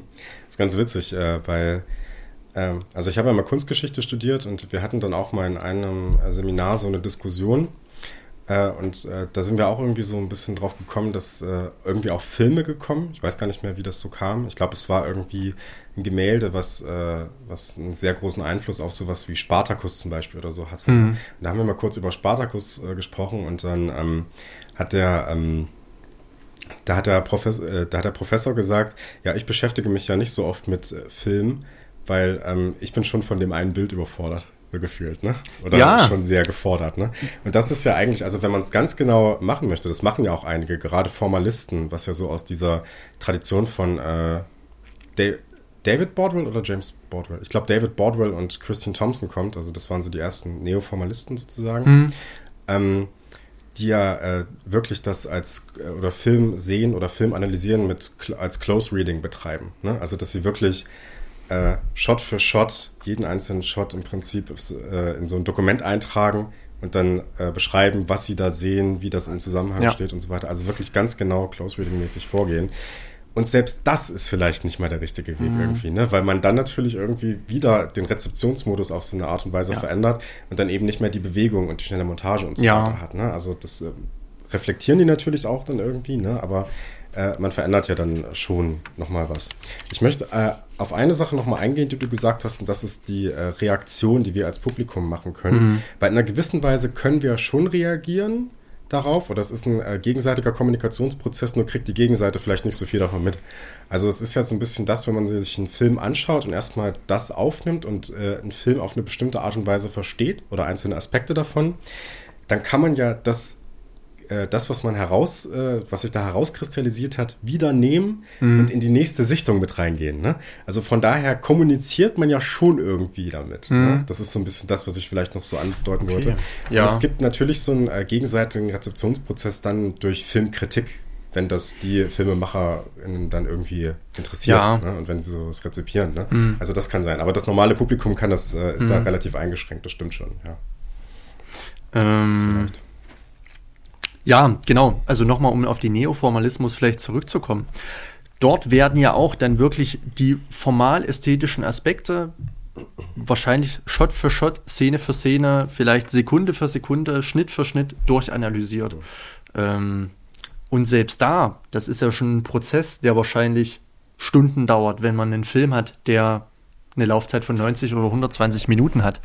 Ja. Ähm, und dann muss man sich ja mal vorstellen, dass man nach, diesen, nach dieser stundenlangen elegischen Beschäftigung nur die formalen Aspekte ja quantifiziert hat. Man hat die vielleicht auch schon mhm. äh, äh, qualitativ evaluiert, indem man sich Notizen gemacht hat, mhm. aber dann würde ja erstmal die Aufarbeitung dessen erfolgen und natürlich dann die globale Einordnung. Also wir haben erstmal nur den Film, aber natürlich eine Filmkritik beschäftigt sich ja nicht, nicht nur, nur mit dem äh, Film, sondern versucht das Ganze auch in einen zeitlichen, gesellschaftlichen, äh, politischen Kontext vielleicht auch ähm, einzupflegen. Und da ist ja wiederum auch kein Jahrzehnt oder kein Jahr wie das andere. Hm. Heute würden wir einen Film so als äh, solches interpretieren und in fünf Jahren müsste man das vielleicht wieder ähm, ja in einer gewissen Art und Weise korrigieren oder nochmal ganz neu aufarbeiten. Ähm, und das ist wirklich fast schon eine unlösbare Herausforderung, die einfach nicht zu schaffen ist. Es ist fast so eine Aporie, dass es für einen Film die eine Filmkritik gibt, die mhm. für immer verbindlich ist. Mhm. Und das ist, ist bei Filmkritik ähm, nie der Fall. Deswegen wird wahrscheinlich auch der neoformalistische Ansatz, den ich schätze und den ich auch äh, kenne, also Christine Thompson sagt mir auch was. Mhm. Ähm, ja, aber ähm, dennoch sollten wir uns jetzt nicht alle mit einen Block von 1000 Zetteln vor die Glotze setzen, mhm. um äh, jeden Film Shot für Shot durchzuexerzieren. Mhm. Auch wenn das natürlich ein sehr interessanter Ansatz ist, dessen Ergebnisse ich mir gern mal anschauen würde, mhm. zu welchen Schlüssen man dann letztendlich kommt, wenn man jetzt einen Film wie Apocalypse Now wirklich durchexerziert hat. Mhm. Das würde ich super interessant finden. Ja. Ähm, da können wir auch so ein kleines bisschen mal drüber äh, sprechen, wie wir eigentlich Filmkritik betreiben, wie wir mhm. das selber so sehen würden und wie wir, was wir vielleicht für einen Anspruch an Filmkritik haben. Ähm, ich komme für meinen Teil zwangsläufig aus so einer formalistischen Perspektive, weil ich das einfach äh, an der Uni äh, so gelernt habe und das eigentlich immer als sehr gewinnbringend äh, empfunden habe. Also gerade wenn man äh, vor irgendwelchen äh, expressionistischen Gemälden oder sowas steht mhm. oder von äh, gerade in sehr moderner Kunst ist das ja auch so, da steht man erstmal davor und fragt sich so, ja, was soll denn das jetzt? Ne? Und dann ist es eben eigentlich eine Befreiung und auch ein sehr, sehr guter Weg, sich erstmal ganz ja, ganz bodenständig irgendwie da vorzustellen und, an, und äh, irgendwie zu sagen, was sehe ich eigentlich? Ne? Was sehe ich hier eigentlich? Ne? Und dann schreibt man das mal so auf. Das sind so einzelne Formen, das sind so Dreiecke, sie haben verschiedene Farben auf eine gewisse Weise, ne? äh, verschiedene quadratische Formen und so. Und äh, da ergibt sich so etwas, was eine Figur sein könnte irgendwie, ne?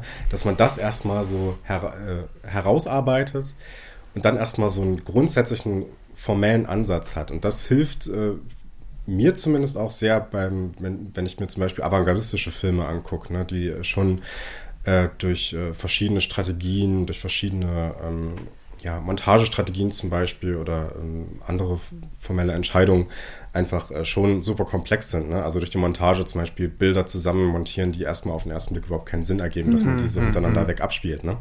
So. Äh, und dann aber zu überlegen, wie kommuniziert das miteinander. Ne? Und das ist eigentlich was, was ich auch hier im Film-Podcast so mache. Also immer erstmal zu gucken, wie sieht ein Film eigentlich aus? Gibt es bestimmte ästhetische Strategien, die sich durchziehen? Lässt sich das vielleicht auch in den filmhistorischen Kontext irgendwie setzen? Macht das irgendwie äh, Sinn? Und dann aus dieser formalistischen Analyse heraus zu überlegen, ähm, was gibt es eigentlich da drüber? Also was stecken da für Themen drin, für Motive drin und wie werden die dann eben äh, arrangiert? Und das hat man ja im Prinzip dann vorher schon rausgearbeitet, ne, auf eine gewisse Weise. Also man hat ja schon analysiert, wie etwas formal aufgebaut mhm. ist äh, und kann sich dann überlegen, warum ist, sind diese und diese Themen auf diese Art und Weise dann eben so, warum, warum haben die Regisseure oder die FilmemacherInnen dann diese Entscheidung getroffen? Und das ist so ein bisschen das, was ich hier mache. Es gibt natürlich noch andere Wege. Ähm, es gibt auch äh, es gibt nicht nur Bottom-up-Prozesse, nennt man das, sondern es gibt auch Top-down-Prozesse, mhm. dass man im Prinzip mit einer Idee schon reingeht und mit gewissen Fragestellungen einfach an den Film rangeht und äh, sagen möchte, das und das möchte ich darüber wissen. Ich hatte zum Beispiel mal ein sehr gutes Seminar, äh, da ging es um, ähm, um äh, die, die Beziehung von Identität und Kollektiv im deutschen Nachkriegskino. Und wir haben das dann äh, rumgemünzt oder unterschieden dann zwischen, äh, zwischen dem BRD-Film und dem DDR-Film und was da eben für Ideen drinstecken. Ne? Also mit dieser Fragestellung sozusagen sich Filme anzugucken und dann diese spezifischen Aspekte herauszuarbeiten mhm. und dann einen längeren Zeitraum eben zu betrachten. Okay. Also die 50er und 60er in dem Fall. Ne? Mhm. Das ist natürlich auch was, was man machen kann, aber ich finde es gerade, wenn man einen einzelnen Film guckt, äh, fand ich das erstmal interessanter oder finde ich das irgendwie befriedigender für mich oder produktiver, ähm, das auf diese formalistische Bottom-up-Weise zu machen, mhm. wenn man so möchte. Wie würdest du das sehen? Okay. Ähm, also wie führe ich eine Filmkritik durch? Ja, ich hatte ja schon vorhin beschrieben, dass das Ganze relativ willkürlich ähm, während der Rezeption stattfindet. Was ich an den Filmen jetzt interessant finde, was ich beredenswert finde und ähm, ja, wo mir der Film sagt, das sind meine Punkte, auf die ich ähm, in meinem Film, durch meine Figur, durch die Dramaturgie, durch die Handlung und so weiter genauer eingehe und bei denen ich, wie gesagt, so ein Tor eröffne, das einen gewissen Raum bietet für eine Analyse, für eine Interpretation und so weiter. Das heißt, ich suche gar nicht nach formalen Aspekten, das blende ich eigentlich aus. Mhm. Ähm, ich suche nach Themen, nach Motiven, die mich im Film erstmal nur emotional irgendwie fordern, mhm. berühren, wo mir der Film erstmal sagt, hey, hier ist was, was ganz interessant ist. Ähm, etwas, was mich selbst interessiert, was mich persönlich interessiert. Ähm, und wenn ich nach Sehen eines Films merke, da ist nichts. Ich habe jetzt hier keinen Fixpunkt, wo ich sagen könnte, ähm, okay, hier möchte ich jetzt drüber schreiben. Kurzes Beispiel, ich habe jetzt zum zweiten Mal den Film Pick gesehen äh, ja. mit Nicolas Cage. Ich finde den Film wirklich gut und wirklich interessant. Mir fällt es aber ganz schwer, so ein paar Punkte zu finden, an denen ich mich, ähm, ja, sage ich mal, abarbeiten könnte. Der Film ist super interessant. Ich finde es sehr spannend, eine ganz skurrile, ähm, ähm, ja, schöne Geschichte. Aber irgendwo fehlt mir da so ein Reizpunkt, dass ich sage, okay, hier gibt mir der Regisseur, hier gibt mir der Film ein Thema ähm, an die Hand, äh, womit ich den Film lesen, vielleicht nochmal neu erschließen oder ohnehin entschlüsseln kann, um, sage ich mal, so zur, zur, zur, zur, zur nächsten Ebene in einem fast schon dialektischen Sinn zu kommen. Hm. Ähm, und da schaue ich einfach immer wieder aufs Neue, was kann mir der Film sagen. Ähm, ich bin auch ein Freund davon. Ich sehe nicht den absoluten Vorteil darin, aber ich bin ein Freund davon, sich vor Filmsichtung möglichst dumm zu halten über den Film. Das ja. heißt, nichts zu lesen, vielleicht mal einen Trailer zu sehen, ja. aber auch nicht kurz vorher, sondern wirklich da so unbeleckt wie möglich in den Film zu gehen, mhm. um zumindest den Versuch zu starten, ähm, möglichst un, wird nie möglich sein, aber ja. möglichst unvoreingenommen in den Film zu gehen. Wenn ich mir jetzt vorher zwei, drei, vier Kritiken schon durchlesen würde, dann hätte ich vielleicht schon so eine kleine Brille und ja. würde vielleicht auch in den Modus verfallen, dass man schon wie so ein Kritiker im Sessel sitzt ja. und sich so denkt, naja, gucken wir mal, was da jetzt hier von ist. Und dann sitze ich mit meiner Liste da und haken, haken, haken, mhm. so vor dem inneren Auge. Ähm, und das, da habe ich immer ein bisschen die Angst, dass mir das die Naivität rauben würde. Mhm. Ähm, dass mich da ein Film vielleicht nicht so abholt und so mitnimmt, wie es viele Filme können.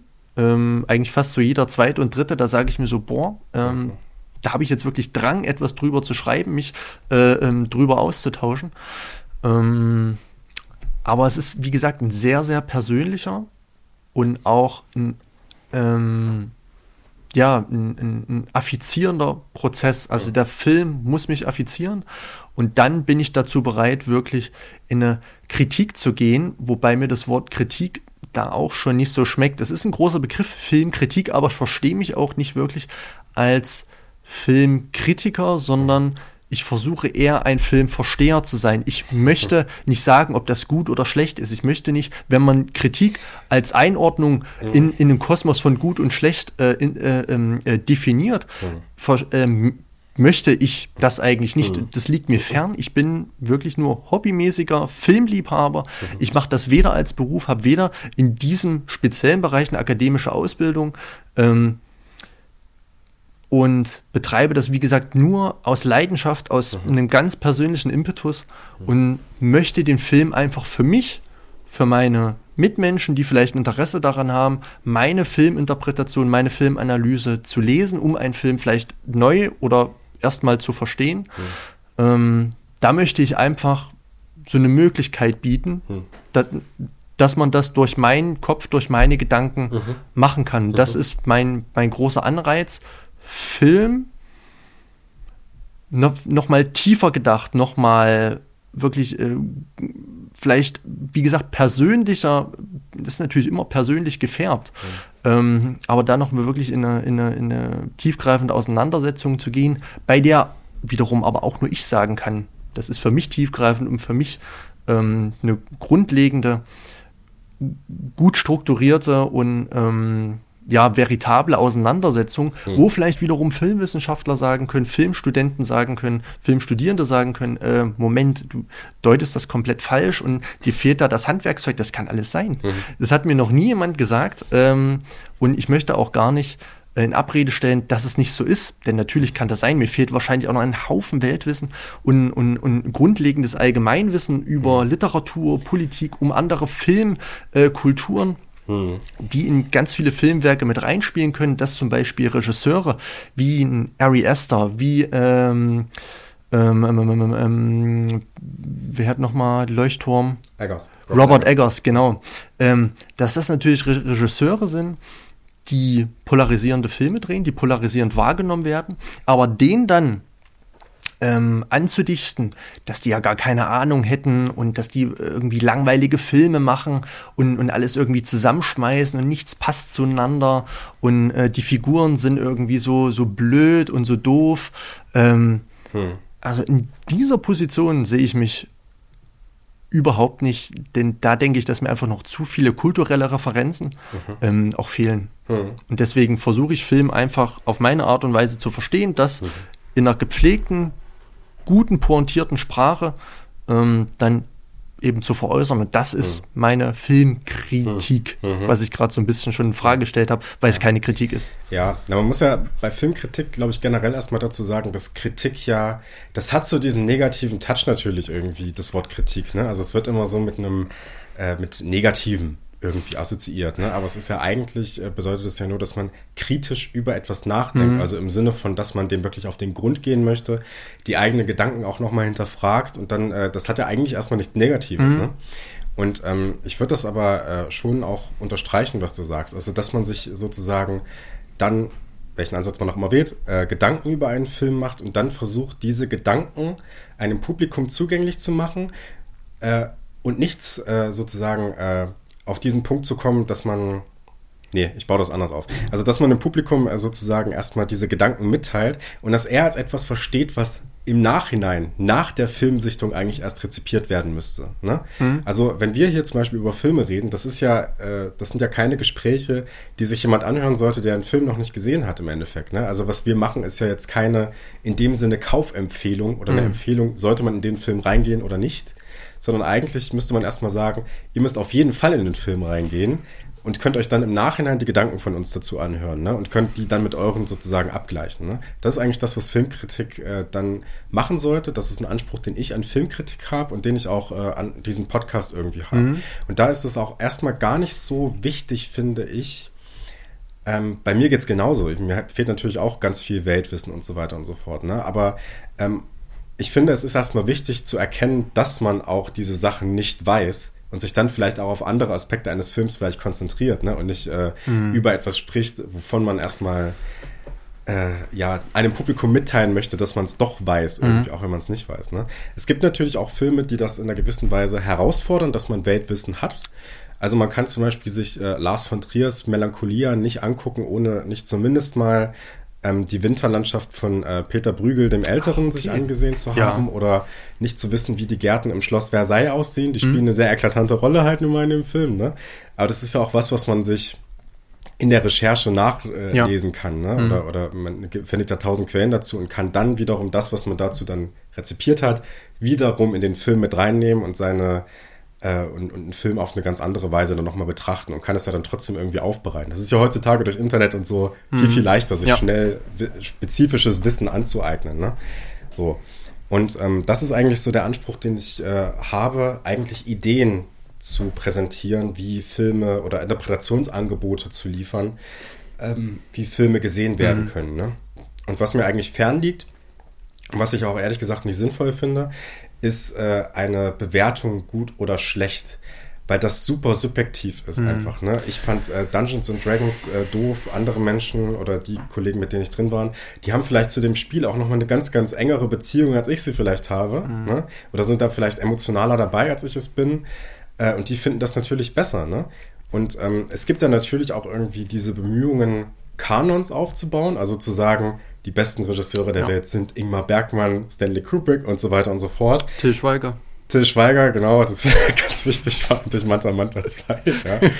ähm, aber warum sollten die jetzt, äh, also welche objektiven Kriterien gibt es, dass die jetzt so viel besser sein sollen, als zum Beispiel Regisseure, äh, die eher aus dieser Bewegung zum Beispiel des Vulgar Authorism kommen, ne? Also so mhm. Regisseure wie Tony Scott, Paul W.S. Anderson, ähm, oder ähm, auch so Filme wie, äh, es gibt ja auch einzelne Filme, die da eine Rolle spielen, wie Gods of Egypt zum Beispiel, ne? mhm. der so eine, der so ähm, ja auch äh, sehr stark auf digitalen Effekten irgendwie beruht und da in seiner Art und Weise auch so ein bisschen an Paul W.S. Andersons Pompeii irgendwie erinnert.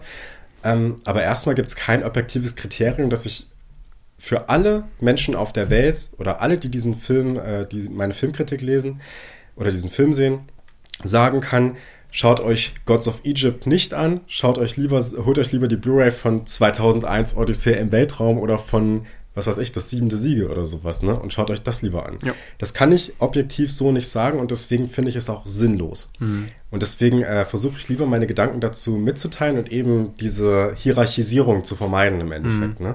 sondern lieber darüber nachzudenken. Oder warum ist 2001 der bessere Film als zum Beispiel Warum läuft Herr R. Amok? Mhm. Warum läuft Herr R. Amok ist ein Film, der ja so quasi dokumentarisch funktioniert mit einer vergleichsweise ähm, schwachen Kamera, aber für das, was der Film macht, funktioniert das wahnsinnig mhm. gut. Ne? Ich brauche da nicht diese opulenten Bilder ja. aus dem 2001 mhm. zum Beispiel, ne? sondern es funktioniert wunderbar. Der Film hat ähm, man kann offensichtlich sehr lange über den Film reden dann mhm. auch, das haben wir auch gemacht, ne? Warum ist der jetzt besser oder schlechter? als irgendetwas anderes. Mhm. Das äh, fällt mir schwer zu beantworten. Ich glaube, es kann auch kein Mensch der Welt beantworten. Es gibt viele, die glauben, das beantworten zu können. Mhm. Ne? Also, nur um das nochmal kurz einzuordnen. Ja. Ich sehe natürlich auch diese Opulenz von dem 2001 und was da alles dahinter steckt. Dass die sich ganz viel Mühe gegeben haben, dass das ein super enigmatischer Film ist, über den man tausend Sachen diskutieren kann. Ähm, aber ich äh, gehe oder nehme auch nicht für mich den Anspruch, all diese Filme so klar erkannt zu haben, dass ich sagen kann, ich bin jetzt mit 2001 fertig hm. und ich bin mit Warum läuft Herr Amok fertig, weil vielleicht gibt es ja Aspekte, die ich in meinem begrenzten Geiste auch noch gar nicht hm. mitbekommen habe. Ne?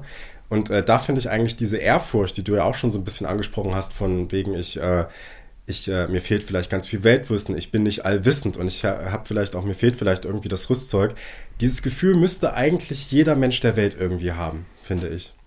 Also Diskussionen, Werken ja. mit so einer Ehrfurcht zu begegnen, weil das eigentlich keiner haben kann. Ich glaube, diese Ehrfurcht erwächst aber auch nur aus dem Punkt, dass man als reflektierter, der Wissenschaft zugewandter Mensch dazu neigt, eine Objektivität erreichen zu können, eine allgemeine Verbindlichkeit seiner Aussagen, die es aber nicht gibt. Hm. Ähm, also sowas gibt es nicht. Und wenn man sich eben von dieser Utopie verabschieden würde, würde es einem, glaube ich, leichter fallen, selbstbewusste oder subjektive Urteile schneller zu treffen. Jetzt kann man natürlich diskutieren, ist es gut, wenn jeder immer das sagt, was er denkt um, und denkt vielleicht nicht mal ähm, allgemeingültig drüber nach. Ja. Aber ähm, ich finde gerade das Subjektive, das Persönliche gut formuliert, vielleicht in einer essayistischen sorgfältig ausgearbeiteten Form, in Form einer Filmkritik, ist, glaube ich, eine schöne Zielgröße, auf die sich die Filmkritik beispielsweise in Deutschland ähm, fokussieren könnte.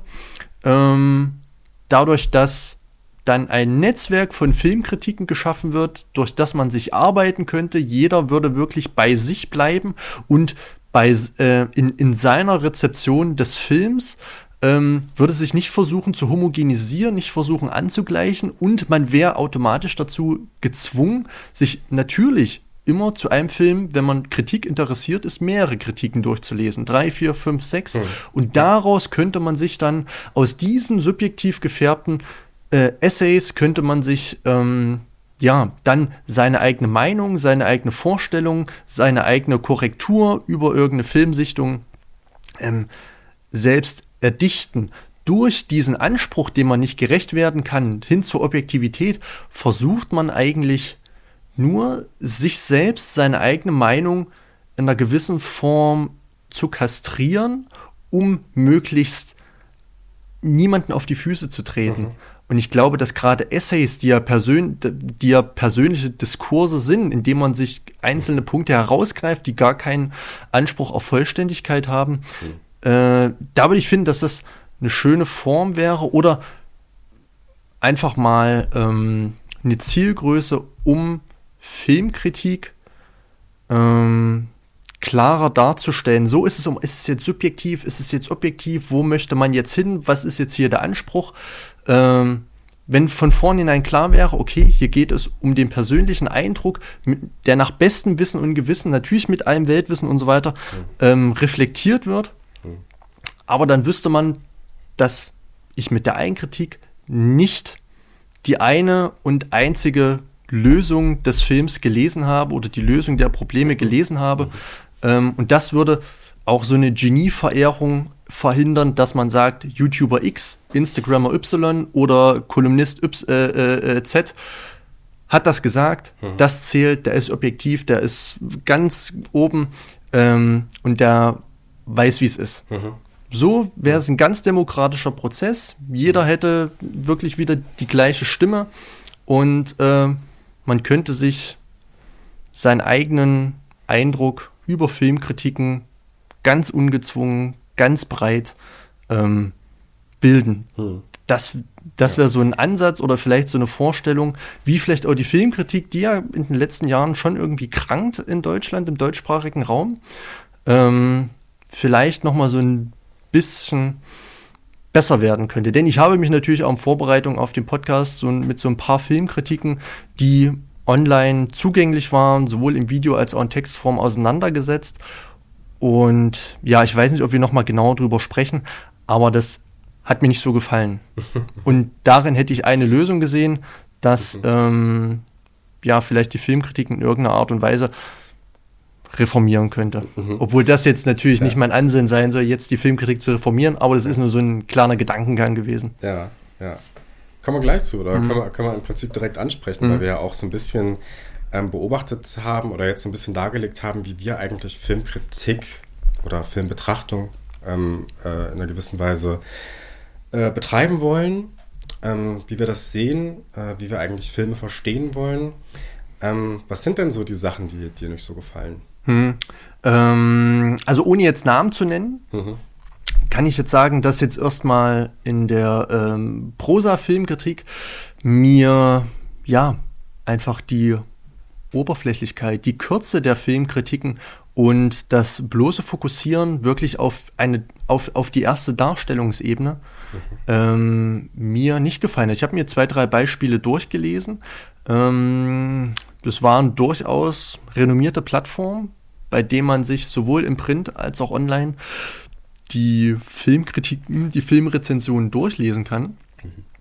Und die fielen teilweise zwischen, ja, zwischen 10 und 20 Sätzen aus. Waren also wirklich sehr, sehr kurz. Am Ende stand da noch immer eine, eine, eine Bepunktung, also eine graduelle Einordnung, äh, schlecht, mittelschlecht, halbschlecht und so weiter und so fort. Mhm. Ähm, und ja, es kommt jetzt aktuelles Beispiel. Es gibt jetzt einen neuen, äh, ja, Horrorfilm, äh, The Pope's Exorcist mhm. mit Russell Crowe.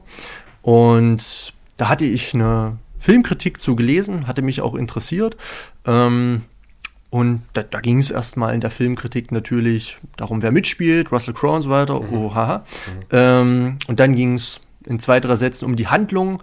Dann hieß es, ja, Russell Crowe äh, spielt halt den Papst mit irgendeinem schlechten russischen oder einen ausländischen Akzent mit so einem rollenden R. Äh, das wirkt irgendwie störend und Russell Crowe hätte irgendwie noch mehr auftreten können oder hätte noch besser seine künstlerische Fähigkeit ausspielen können. Und so richtig gruselig ist der Film auch nicht. Mhm. Dann kommt schon das Fazit äh, und dann ja, der Film steht hinter einem bahnbrechenden oder ganz tollen Russell Crowe. Also es hat, hat einfach nicht gepasst. Es war, also man hat den Text einfach angemerkt, irgendwie schnell zusammengeschrieben, zack, zack, zack. Mhm. Es wurden die Punkte bedient, die wahrscheinlich gelesen werden wollen oder ähm, die sich wahrscheinlich erstmal in erster Linie ganz schnell ja, in Worte fassen lassen. Ähm, und dann folgte auch schon die Bepunktung. Äh, äh, Autor des Textes sagt vier Punkte. Community konnte da noch in der Kommentarspalte auch abstimmen und das Ganze konnte dann auch noch mal bewertet werden. Ähm, und das bringt mich einfach zu dem Punkt, dass ich sage, also Filmkritik muss nicht schnell konsumierbar sein. Mhm. Also den Eindruck habe ich, dass sowohl in Video als auch in Textform Filmkritik immer schneller und immer einfacher konsumierbar sein muss, mhm. quasi als Serviceleistung. Sag mir doch mal, ob das jetzt Daumen hoch oder Daumen runter mhm. ist, ob das Smash oder Pass ist, ob das äh, äh, äh, Top oder Flop ist und so weiter und so fort. Also es gleicht sich ja wirklich diesem, diesem Social Media Algorithmus des Gut- und Schlechtsfindens an und es muss am besten in einem Reel von 30 Sekunden alles gesagt werden, was man dazu wissen muss, um zu wissen, äh, wer in dem Film mitspielt, wie der Film am besten ausgeht und ob ich reingehen soll oder ob ich nicht reingehen soll. Mhm. Ähm, das habe ich jetzt so ein bisschen bei diesen ja, Zeitschriften beobachtet und natürlich dann auch bei den ein oder anderen ähm, Videos. Mhm. Nun muss man auch dazu sagen, dass vor allem, äh, wenn man diese Person ja sehr, sehr gut oder sehr, sehr, sehr breit ähm, ja, fassen kann, diese, also die eben Videos machen durch Instagram, durch TikTok, mhm. durch YouTube, Facebook und so weiter und so fort. Dort sind gerade die Personen, die äh, Videos erstellen, immer ja sehr breit verfügbar. Ähm, und man, ich möchte dir nicht eben diese Unwissenheit unterstellen oder eben diesen Anspruch an ihre eigene Filmkritik, dass sie da wirklich das Beste darbieten, was sie können, mhm. sondern es ist einfach so ein Fanservice. Man mhm. versucht hier einer ja, dem Film schon zugeneigten Masse, aber wahrscheinlich einem relativ jungen Publikum und einem Publikum, das nicht daran interessiert ist, sich mit Filmkritik oder mit Filmen allgemein länger als eine Trailerlänge oder länger als eben die Spielfilmlänge auseinanderzusetzen.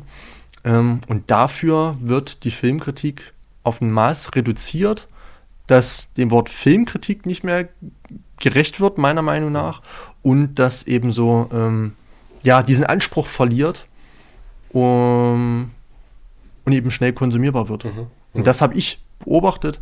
Es gibt natürlich auch Gegenbeispiele, aber im Großteil muss man sagen, haben nun mal die hunderttausenden Follower und Likes und so weiter, eben diejenigen, die ich versucht habe, gerade so ein bisschen äh, zu referieren. Und ja, das ist eine Entwicklung der Filmkritik in Deutschland, die ich nicht befürworte. Mhm. Ja, ich fand das, äh, das wäre vielleicht noch was, was ich noch mit einwerfen würde an den Anspruch, den ich an Filmkritik habe oder so, wie ich sie mir wünschen würde. Äh, Essays, tatsächlich, mhm. ja. Also, dass man wirklich äh, so vier, fünf Seiten meinetwegen, vielleicht auch ein bisschen länger, ähm, einfach mal sich äh, die Gedanken von jemandem durchlesen kann, ne? so wie das früher auch äh, Filmkritiker wie Georg Seslin zum Beispiel Ganz gemacht genau, haben oder ja. heute noch machen. Ne? Also, dass man das wirklich breit aufgefächert bekommt und da wirklich was hat, mit dem man dann arbeiten kann, so für sich. Ne? Ähm, diese schnelle Konsumierbarkeit ist mir auch aufgefallen. Äh, das ist, äh, ist auch in Textform so. Also da gibt es so einschlägige Plattformen, kann man so sagen, die da irgendwie wichtig sind. Ähm, gerade aber auch äh, Videos wie YouTube oder Videoplattformen wie YouTube oder sowas, da findet man das sehr stark. Ähm, und äh, ich finde es ganz interessant, dass äh, die Leute, die sowas machen, dann doch auch mit so einer Werf irgendwie daherkommen oder mit so einer Attitüde, sodass man davon ausgehen kann oder dass viele davon ausgehen, dass da wirklich was richtig Substanzielles dahinter mhm. steckt. Äh, erstens äh, dadurch, dass da meistens sehr, sehr starke, extreme Meinungen vertreten werden, meiner Meinung nach. Äh, und zum anderen auch, dass es ja oftmals so ist, dass sie vor irgendeinem äh, Regal sitzen, ne? seien es Bücher und äh, in den meisten Fällen sind es dann natürlich auch Blu-rays und DVDs mm. und so, ja. sodass erstmal dieser Eindruck erweckt wird, ah, der hat ja super viel gesehen, der hat super viel zu Hause und ich sage bewusst der, weil das sind auch meistens ne, äh, die, die White Dudes sozusagen, ne, die da vorsitzen, also fällt mir das jetzt im weiblichen Bereich nichts, nichts ein. Jetzt, ne? wo du sagst, nein. Ja. Ja. Und ähm, äh, also dass erstmal so transportiert wird, ah, der hat super viel gesehen und alles klar, der weiß Bescheid, das abonniere ich jetzt und da schaue ich mir jetzt die Videos immer an, bevor ich in den ja. Film reingehe. Ne? Ähm, und das ist ja dann meistens, was mir aufgefallen ist, ist, dass da sehr oft so diese, äh, dieses sehr konservative, etablierte ähm, oder die, die, diese etablierten Punkte äh, herausgehoben werden oder besprochen werden, die man oftmals auch bei so Preisverleihungen wie den Oscars so hat. Ne? Also dass dann so darüber gesprochen wird, ja, wie äh, war der Schauspieler zum mhm. Beispiel oder sowas, ne? Oder ja. äh, der hat das, hat er das gut oder schlecht gemacht, ne? So, ja. ähm, oder ähm, ja, äh, wie waren so die Set Pieces und so, ne? Da wird aber nur gesagt, wie das irgendwie war und das auch meistens in einer sehr verkürzten Form oder mhm. wie etwas gestaltet ist, aber eben nicht dieser entscheidende Schritt gemacht, ja, warum ist das mhm. denn so? Ne? Das wäre ja die viel interessantere Frage, weil das kann ja eigentlich, das sage ich auch immer zu den Leuten, äh, die ich kenne, die sowas konsumieren, dann braucht ihr doch jetzt nicht den und den YouTuber euch angucken. Das könnt ihr doch auch. Mhm. Ihr könnt doch auch einfach in einen Film reingehen und äh, könnt euch dann oder könnt euch dann eure Gedanken dazu machen und seht doch, wie etwas gemacht ist. Da mhm. braucht ihr doch nicht jemanden, der euch das dann nochmal erzählt irgendwie. Ne? Das ist doch Quatsch eigentlich. Ne?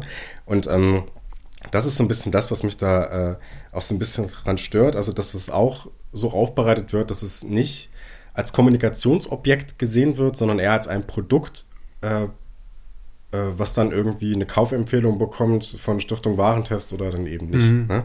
Das ist so ein Problem.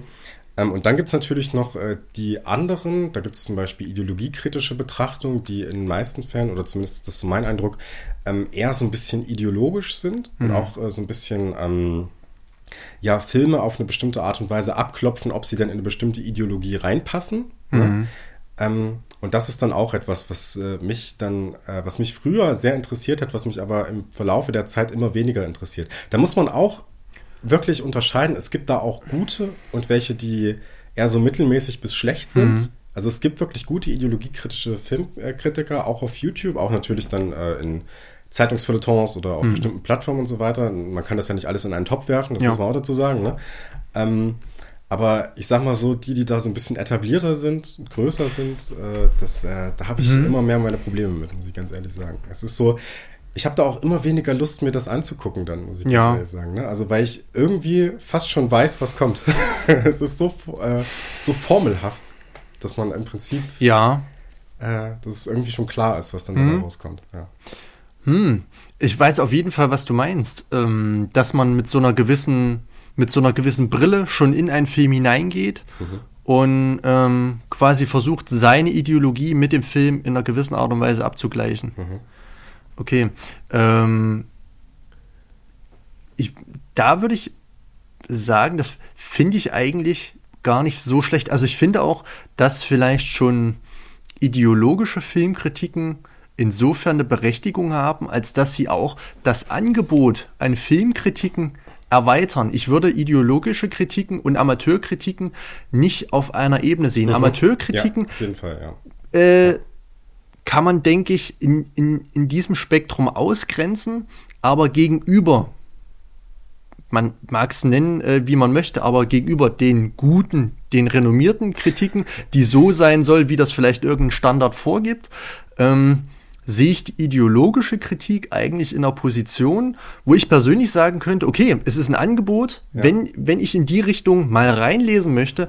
dann kann ich das machen. Mhm. Ähm, aber jetzt zu sagen, Moment, du äh, ideologischer Filmkritiker, jetzt nimm mal deine Brille da weg und mach das mal schön ähm, ohne deine, dein, dein, deine persönliche Vita oder deine persönliche mhm. Prägung, Sozialisation mhm. äh, in Verknüpfung mit dem Medium Film. Mhm.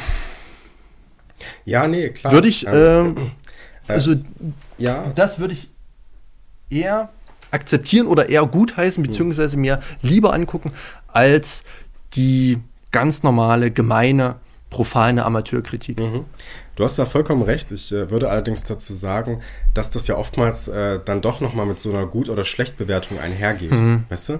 Und das ist äh, so ein bisschen äh, das Problem, was ich damit habe, dass bestimmte Aspekte eines Films, die dann vielleicht doch interessanter sind mhm. Äh, oder besprechenswerter sind, äh, meiner Meinung nach, dass die dann ausgeklammert werden in einer gewissen Weise. Ne? Und dass das auch oftmals dann nicht wirklich gut belegt ist. Ne? Also mhm. ähm, das, das ist so ein bisschen ein Problem, was ich damit habe. Mhm. Also dass man ähm, sich auch dann in einer gewissen Weise so ein bisschen über den Film stellt. Je, ne? Ja. Das machen allerdings äh, die, die erste Sorte, die wir rausgearbeitet haben, die macht das auch. Ne? Indem ja, sagt, ja, der und der Schauspieler hat das gut und schlecht gemacht, ja. als ob die meisten davon irgendwas über ja. Schauspielerei irgendwie, ne? oder objektiv be äh, ja, behaupten können, ob hm. etwas gut oder schlecht ist. Ne? Hm. Wie gesagt, das kann ja niemand. Ne?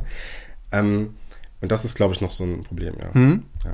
Ähm, also wenn jetzt diese ideologische Kritik in einer Qualitätsstufe stattfindet, die sowohl sprachlich als auch intellektuell mit den wie auch immer gearteten guten Kritiken mithalten kann, dann ähm, würde ich sagen, dass ähm, jetzt habe ich gerade den Faden verloren. Mhm. Also ich, äh, ich kann vielleicht einfach ja. ein bisschen dazwischen. Also was man äh, ideologiekritischen Filmkritiken auf jeden Fall ja zugute halten muss, dass sie zumindest irgendwie einen gewissen Blick auf den Film werfen und ähm, äh, dass sie äh, zumindest auch Filme auf eine bestimmte Art und Weise überhaupt betrachten mhm. können. Also was mir äh, bei vielen YouTubern, äh, bei diesen DVD-Regaltypen zum Beispiel irgendwie ja. auffällt, ist, äh, dass die auch mit so einem Bewertungssystem irgendwie daherkommen und dann irgendwie von gutem Schauspiel und so weiter mhm. und so fort sprechen. Aber mir ganz, ganz viele Filme einfallen, denen die mit äh, diesen Methoden überhaupt nicht begegnen könnten. Mhm. Also wie will denn äh, jemand, der Filme auf äh, diese sehr, auf diese Service-Art und Weise betrachtet, mhm. wie will der sich denn äh, einem Leni Riefenstahl-Film zum Beispiel ja. stellen? Ne? Oder wie will der sich irgendwie ähm, auch einen Film von Sergei Eisenstein mhm. angucken, ne? Das, was ja auch in, äh, in einer gewissen Weise propagandistische ja. Inhalte hat, ne? Ähm, oder halt, äh, wie will man sich denn einem Film wie Dario Argentos Dracula zum mhm. Beispiel stellen, ne? Sondern äh, das ist ja, weil dann verbleibt man im Prinzip, ist die Filmkritik relativ schnell vorbei, wenn man ja. ehrlich ist, ne? Dann verbleibt man an so einem, ja, das ist alles ganz schlecht und schlechte Effekte mhm. und so weiter und so fort. Aber wirklich schlau bist du dadurch nicht, ja. ne? Dann im Endeffekt. Das ist vielleicht so was, wo die ideologiekritische Filmkritik äh, dann doch nochmal einen interessanteren Aspekt darauf hm, wirft. Auf ne? jeden auch, Fall, ja. Auch wenn sie mir in den meisten Fällen ehrlich gesagt zu kurz gegriffen ist. Okay. Aber zumindest äh, gibt es einen Weg, ja. Mir ist es wieder eingefallen. Ja. Und zwar nochmal, eben nochmal zurück zur, Ideolog äh, zur ideologischen Filmkritik. Ähm, solange diese ideologische Filmkritik, und ich weiß ganz genau, über wen du da vielleicht äh, sprichst, ähm, solange diese nicht versucht, eine Kritik oder nee, eine Ideologie einem Film überzustülpen und die Normen der Ideologie als Maßstab für die Bewertung, eben mhm. eine Bewertung ja. des Films zu nehmen. Ja. Ähm, solange das nicht der Fall ist, würde ich diese Kritik einfach als nette Perspektive finden, die man sich durchaus mal antun kann. Also als, als, ähm, als zusätzliche Perspektive zu einer allgemein verbindlichen, zu einer allgemeinen Filmkritik. Zumal ich auch gerade gar nicht weiß, wir haben die ideologische Kritik, die können wir genau adressieren. Aber von welchen Kritiken sprechen wir denn, die wir besser finden sollen als ja. die ideologische Kritik? Ähm, also es gibt die Filmkritik, mhm die in einem professionellen Rahmen stattfinden kann mhm. oder in einem semi-professionellen Rahmen. Es gibt die Fankritik, das kann man, glaube ich, ähm, wenn man nach dem emotionalis äh, emotionalisierten Grad oder wenn man nach der Qualität der Worte oder ähm, den, den, den, den Werkzeugen letztlich seine Gedanken darzulegen, unterscheiden kann. Also da findet man, glaube ich, ähm, sieht auch ein Laie ganz schnell, okay, das ist hier wirklich jetzt irgendwie nur Fankritik und das ist jetzt wirklich eine, äh, ja, ja, eine fundamentale Kritik. Mhm. Ähm, ich könnte nur die Unterscheidung treffen zwischen, mhm. zwischen ja, semi- oder wissenschaftlicher Kritik und Fankritik. Aber unter diesen, also ideologische Kritik, was haben wir noch? So. Ja, naja, also das äh, ideologiekritische Filmkritik ist ja jetzt gerade das, was ich äh, nicht unbedingt mit äh, Wissenschaft okay, oder semi-wissenschaftlich ja. gleichsetzen würde. Also das ist äh, das, was ja, wissenschaftlich klingt auch in dem Zusammenhang so ein bisschen groß vielleicht, aber mhm. was ich, was ich äh, dann schon präferieren würde, also im Endeffekt, das, das, äh, das ist so ein bisschen das, was ich mir ja, was ich ja gesagt habe, als ich äh, davon gesprochen habe, wie ich mir Filmkritik wünsche und was für einen ja. Anspruch ich eigentlich auch an mich und an diesen Podcast irgendwie habe, unabhängig davon, ob uns, ob uns das jetzt gelingt mhm. immer, ne? oder überhaupt gelingt oder so. Ne? Aber das ist erstmal so der Weg, wie, wie ich da eigentlich ganz gerne reingehe, dass ich versuche, einem Publikum ähm, möglichst viel über diesen Film zu erzählen, mhm. das möglichst nicht bewertend äh, mhm. zu machen und dann aber auch äh, Kontext zu geben, ne? also mhm. einen filmhistorischen Kontext mitzuliefern und vielleicht auch ähm, die Referenzen, die in dem Film stecken, in einer gewissen Weise zu beleuchten ne? und äh, dann herauszuarbeiten, inwiefern äh, diese Referenzen vielleicht auch ein wichtiges Mittel sind, um äh, zu einem höheren Verständnis von einem Film zu gelangen. Ja. Ne? Also indem man, weil wenn ich eine Referenz in einem Film habe, dann äh, werde ich ja automatisch auf diesen Referenzfilm zurückgeworfen, ja. kann, mir, kann mir da angucken, was war da eigentlich nochmal Phase und was war da wichtig und so weiter und so fort. Und gibt es da bestimmte Themen, ähm, wo es den Leuten, die diesen Film gemacht haben, vielleicht wichtig war, diese aufzugreifen mhm. und in diesen Film zu implementieren irgendwie. Ne? Also so ein Beispiel äh, wäre zum Beispiel ein Beispiel zum Beispiel. Ein Beispiel wäre zum Beispiel das, äh, das, äh, das Stattfinden von Malcolm McDowell in, äh, im ersten Halloween-Film von mhm. Rob Zombie. Also ich finde das schon interessant oder ich lese den Film dann schon auf eine gewisse Weise so, ähm, dass man da eine Parallele zu A Clockwork Orange zum Beispiel drin hat. Mhm. Weil es ja da auch irgendwie so um dieses Verhältnis von Individuum und Gesellschaft und äh, diese psychologischen Aff äh, Effekte dann auf eine gewisse Art und Weise geht, die dann in Michael Myers irgendwie stattfinden und so. Ne? Das ist so ein kleiner Querverweis, den ich interessant finde, den irgendwie mitzudenken. Mhm. So, ne? Und das ist dann vielleicht eine Perspektive, die vielleicht Leute, die diesen Film gesehen haben, erstmal nicht haben. Mhm. Und dann äh, können sie sich anhören, wie ich oder wie wir das dann ja. aufbereiten. Und dann können sie ja immer noch gucken, mhm. stimmt das jetzt mit meinen Vorstellungen überein? Ist das plausibel oder nicht? Mhm. Es ist ja auch nicht schlimm, wenn es nicht plausibel ist. Ne? Aber weil wir wollen ja eigentlich, dass Leute mit uns denken, wenn man so möchte. Ne? Richtig, absolut, ja. ja. Mhm. Okay. Ähm, Versuche mich gerade noch mit dem Gedanken äh, einer wissenschaftlichen Filmkritik anzufreunden. Ähm, muss da vielleicht noch mal selber drüber nachdenken und das an anderer Stelle nochmal ein Gespräch mit dir aufgreifen. Mhm.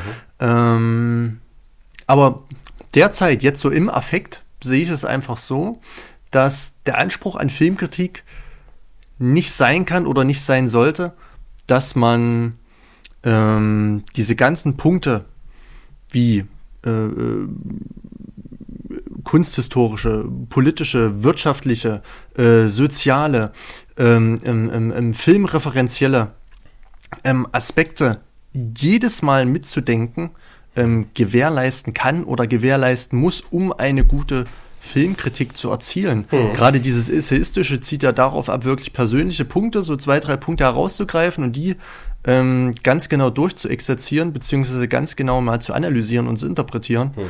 Ähm, und ich finde, er die Gesamtheit guter Filmkritiken trägt dann letztlich dazu bei, ähm, eben diese gesamte Filmkritik so im Konglomerat mhm. zu schaffen. Mhm. Aber einzig und allein, dass eine Kritik diesen Anspruch hat, diesen ganzen Maßgaben, diesen ganzen äh, Prämissen zu entsprechen, mhm.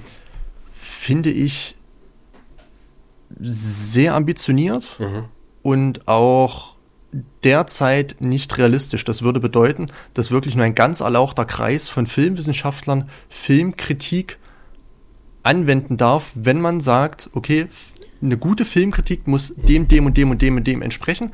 Erst dann handelt es sich um eine authentische und vertretbare Filmkritik, die es wert ist, gelesen und äh, zu werden. Na gut, aber das ist ja wiederum sehr subjektiv. Also, mhm. äh, also erstmal, wir reden ja nicht nur über Filmwissenschaftler, sondern es sind ja äh, meistens Leute, die äh, ich zumindest als sehr inspirierend immer empfunden habe, ähm, die vielleicht auch einen anderen ähm, ja, ähm, Kontext irgendwie haben können, der nicht unbedingt aus der Filmwissenschaft mhm. kommt. Ne? Also es gibt ja zum Beispiel auch ganz, ganz viele Philosophen, Philosophinnen, die sich mit Film ja. beschäftigen. Ne? Oder es gibt äh, Historikerinnen und Historiker mhm. und so weiter und so fort, Kulturwissenschaftler und äh, Kulturwissenschaftlerinnen. Äh, das es ja alles. Ne? Und äh, das, das kann ja ganz unterschiedlich sein. Das ergibt ja unterschiedliche Perspektiven. Mhm. Ne?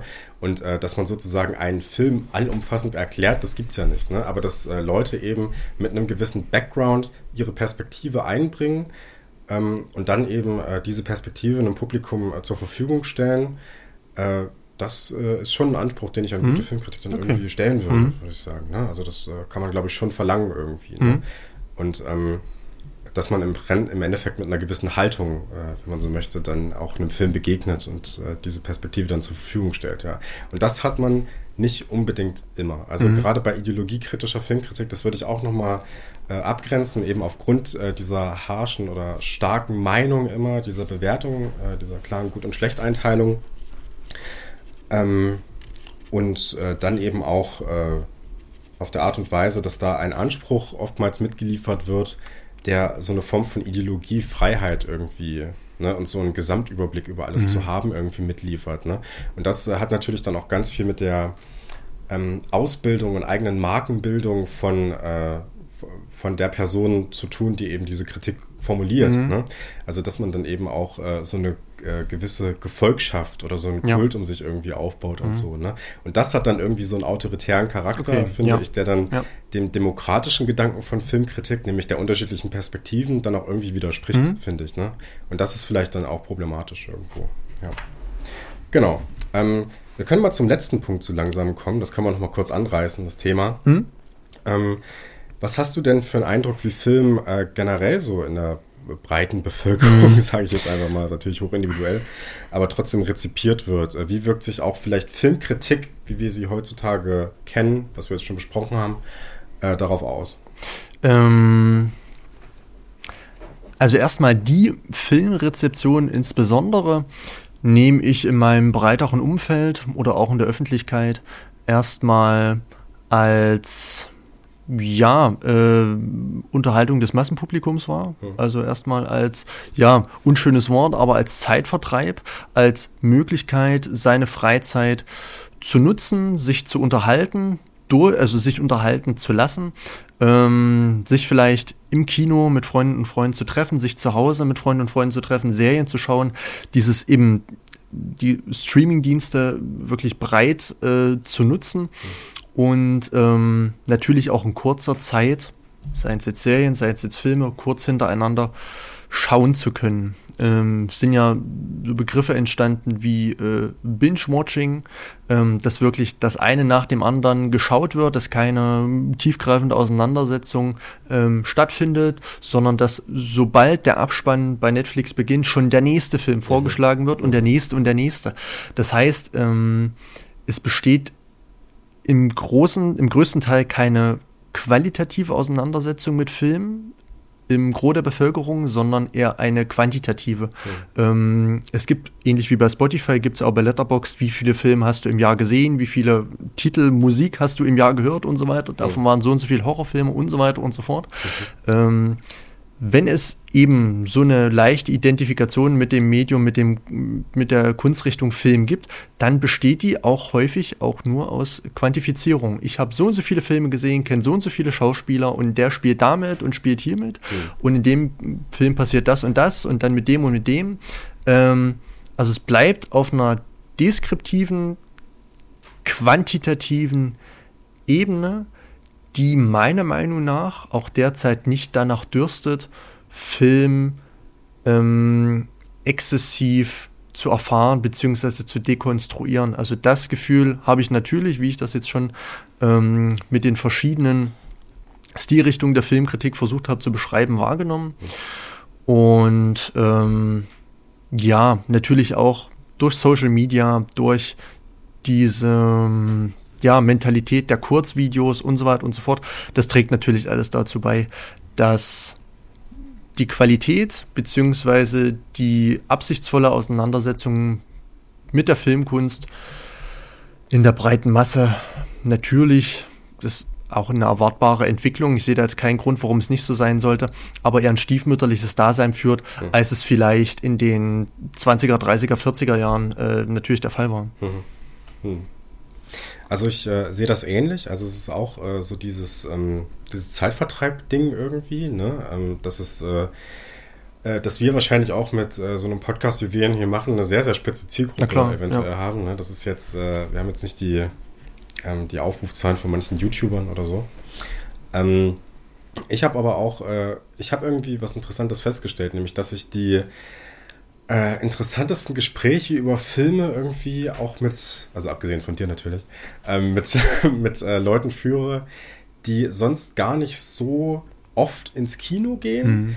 und auch äh, so äh, zum Beispiel YouTube-Filmkritiken oder Filmkritiken generell gar nicht so breit rezipieren. Das sind meistens Leute, die dann mit einer sehr offenen Art und Weise, mit fast so einer kindlichen äh, Neugier dann irgendwie in so eine, in solche Filme reingehen und mhm. dann, wenn sie danach drüber sprechen und äh, oftmals hängt das natürlich auch dann irgendwie von einem gewissen Bildungskontext dann irgendwie mhm. ab, das muss man einfach so sagen, ähm, dann auch ganz interessante Gedanken auf einmal haben. Ne? Also ich war zum Beispiel auch bei äh, in Der Leuchtturm von Robert Eggers vor ein paar Jahren mit einem Kumpel, der zwar schon Filmfan ist, aber jetzt auch nicht so viel die Zeit hat, ne, und mit Kind zu Hause und so, ne. Äh, und ich habe danach ein äh, wunderbares Gespräch äh, mit dem darüber gehabt, bei der einfach verdammt viel Ahnung von so griechischer Kultur zum Beispiel mhm. hat. Ne? Und der dann irgendwie äh, vielleicht dann die Sachen auch nicht so exakt benannt hat dann im Endeffekt. Also ihm sind dann auch so einige äh, Namen entglitten und so weiter und so fort. Aber der dann irgendwie so eine Perspektive da noch mit drin gehabt hat, wo ich mir dachte, wow, ja. das ist schon echt äh, mhm. ganz schön viel. Ne? Und ich habe mit ihm dann auch überhaupt nicht über gut oder schlecht oder so gesprochen. Ne? Mhm. Ne? Weil das ist das, was schon unter Leuten, die eben auch sich zu Hause dann so ein riesen Blu-ray-Regal aufbauen oder ein DVD-Regal, machen wir beide jetzt auch, ne? Mhm. aber das ist ja oftmals so, dass, dass da auch oftmals so das Wissen oder das äh, Selbstverständnis damit einhergeht, dass man ganz, ganz viel weiß über den Film. Ne?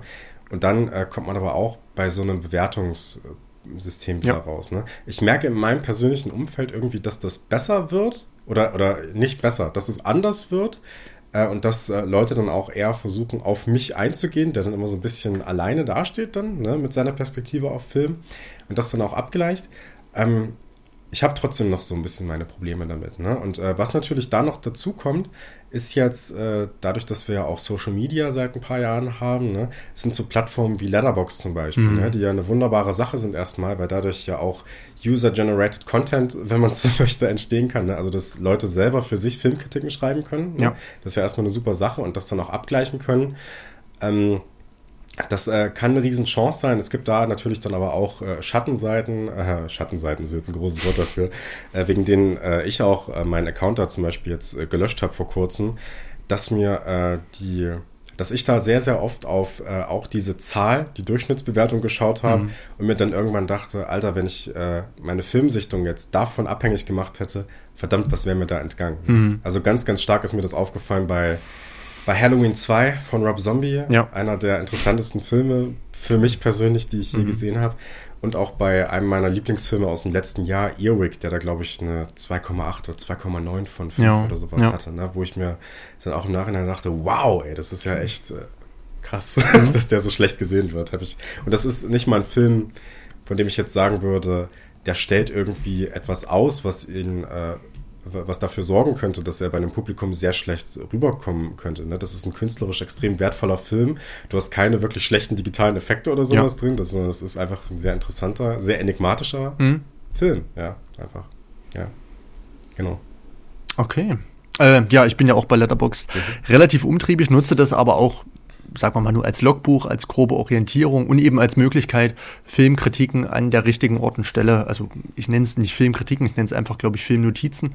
Ich versuche da einen sehr abgeschwächten Begriff für zu finden, weil ich den Anspruch überhaupt nicht erwecken möchte.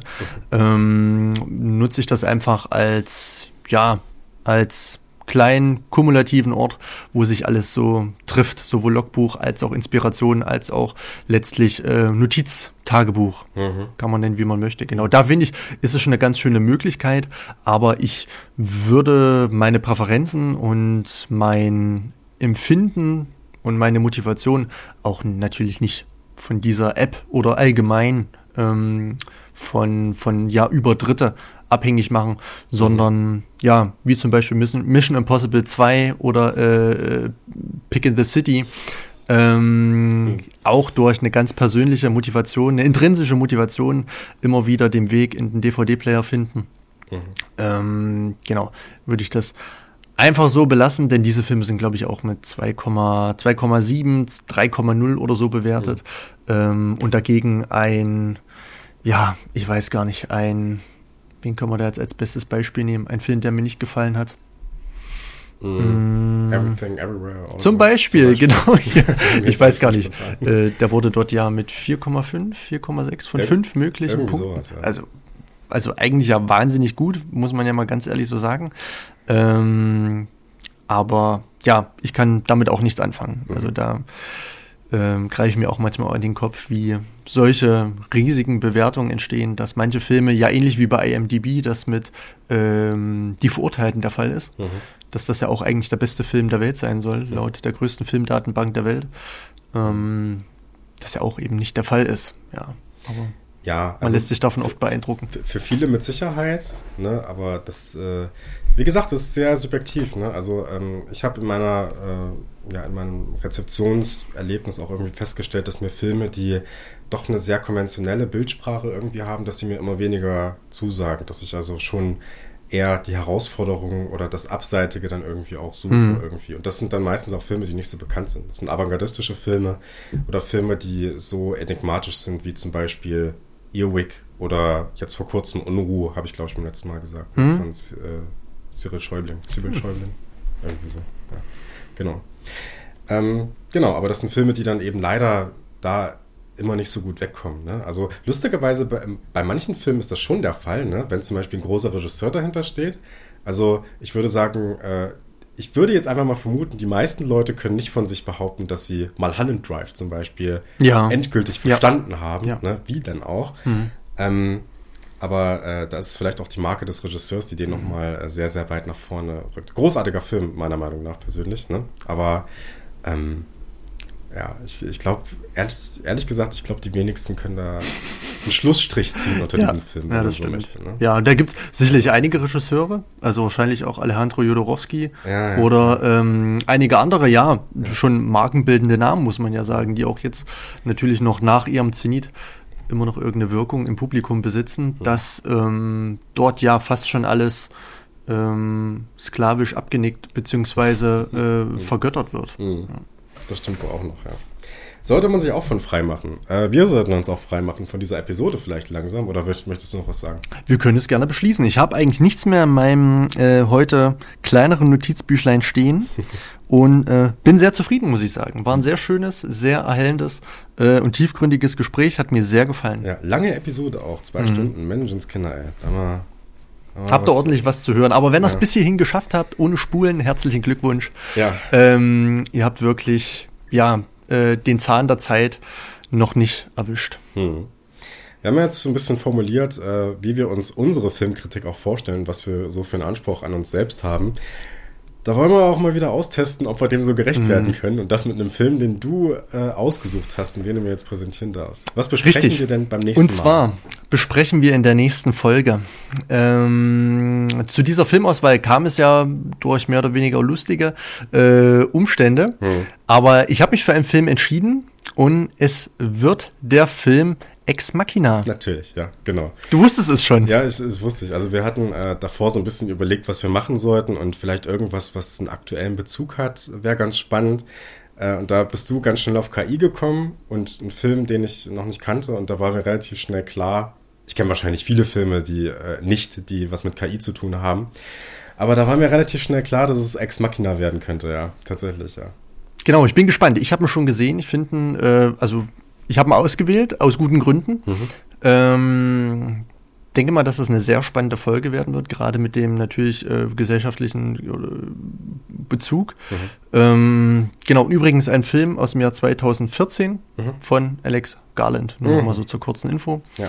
Ähm, wer den natürlich zu Hause im Regal stehen hat oder irgendeine Möglichkeit hat über einen Streamingdienst, den sich anzuschauen, dann könnt ihr das ja in Vorbereitung auf die kommende Folge gerne tun. Mhm. Wir machen es auf jeden Fall auch dann machen wir das.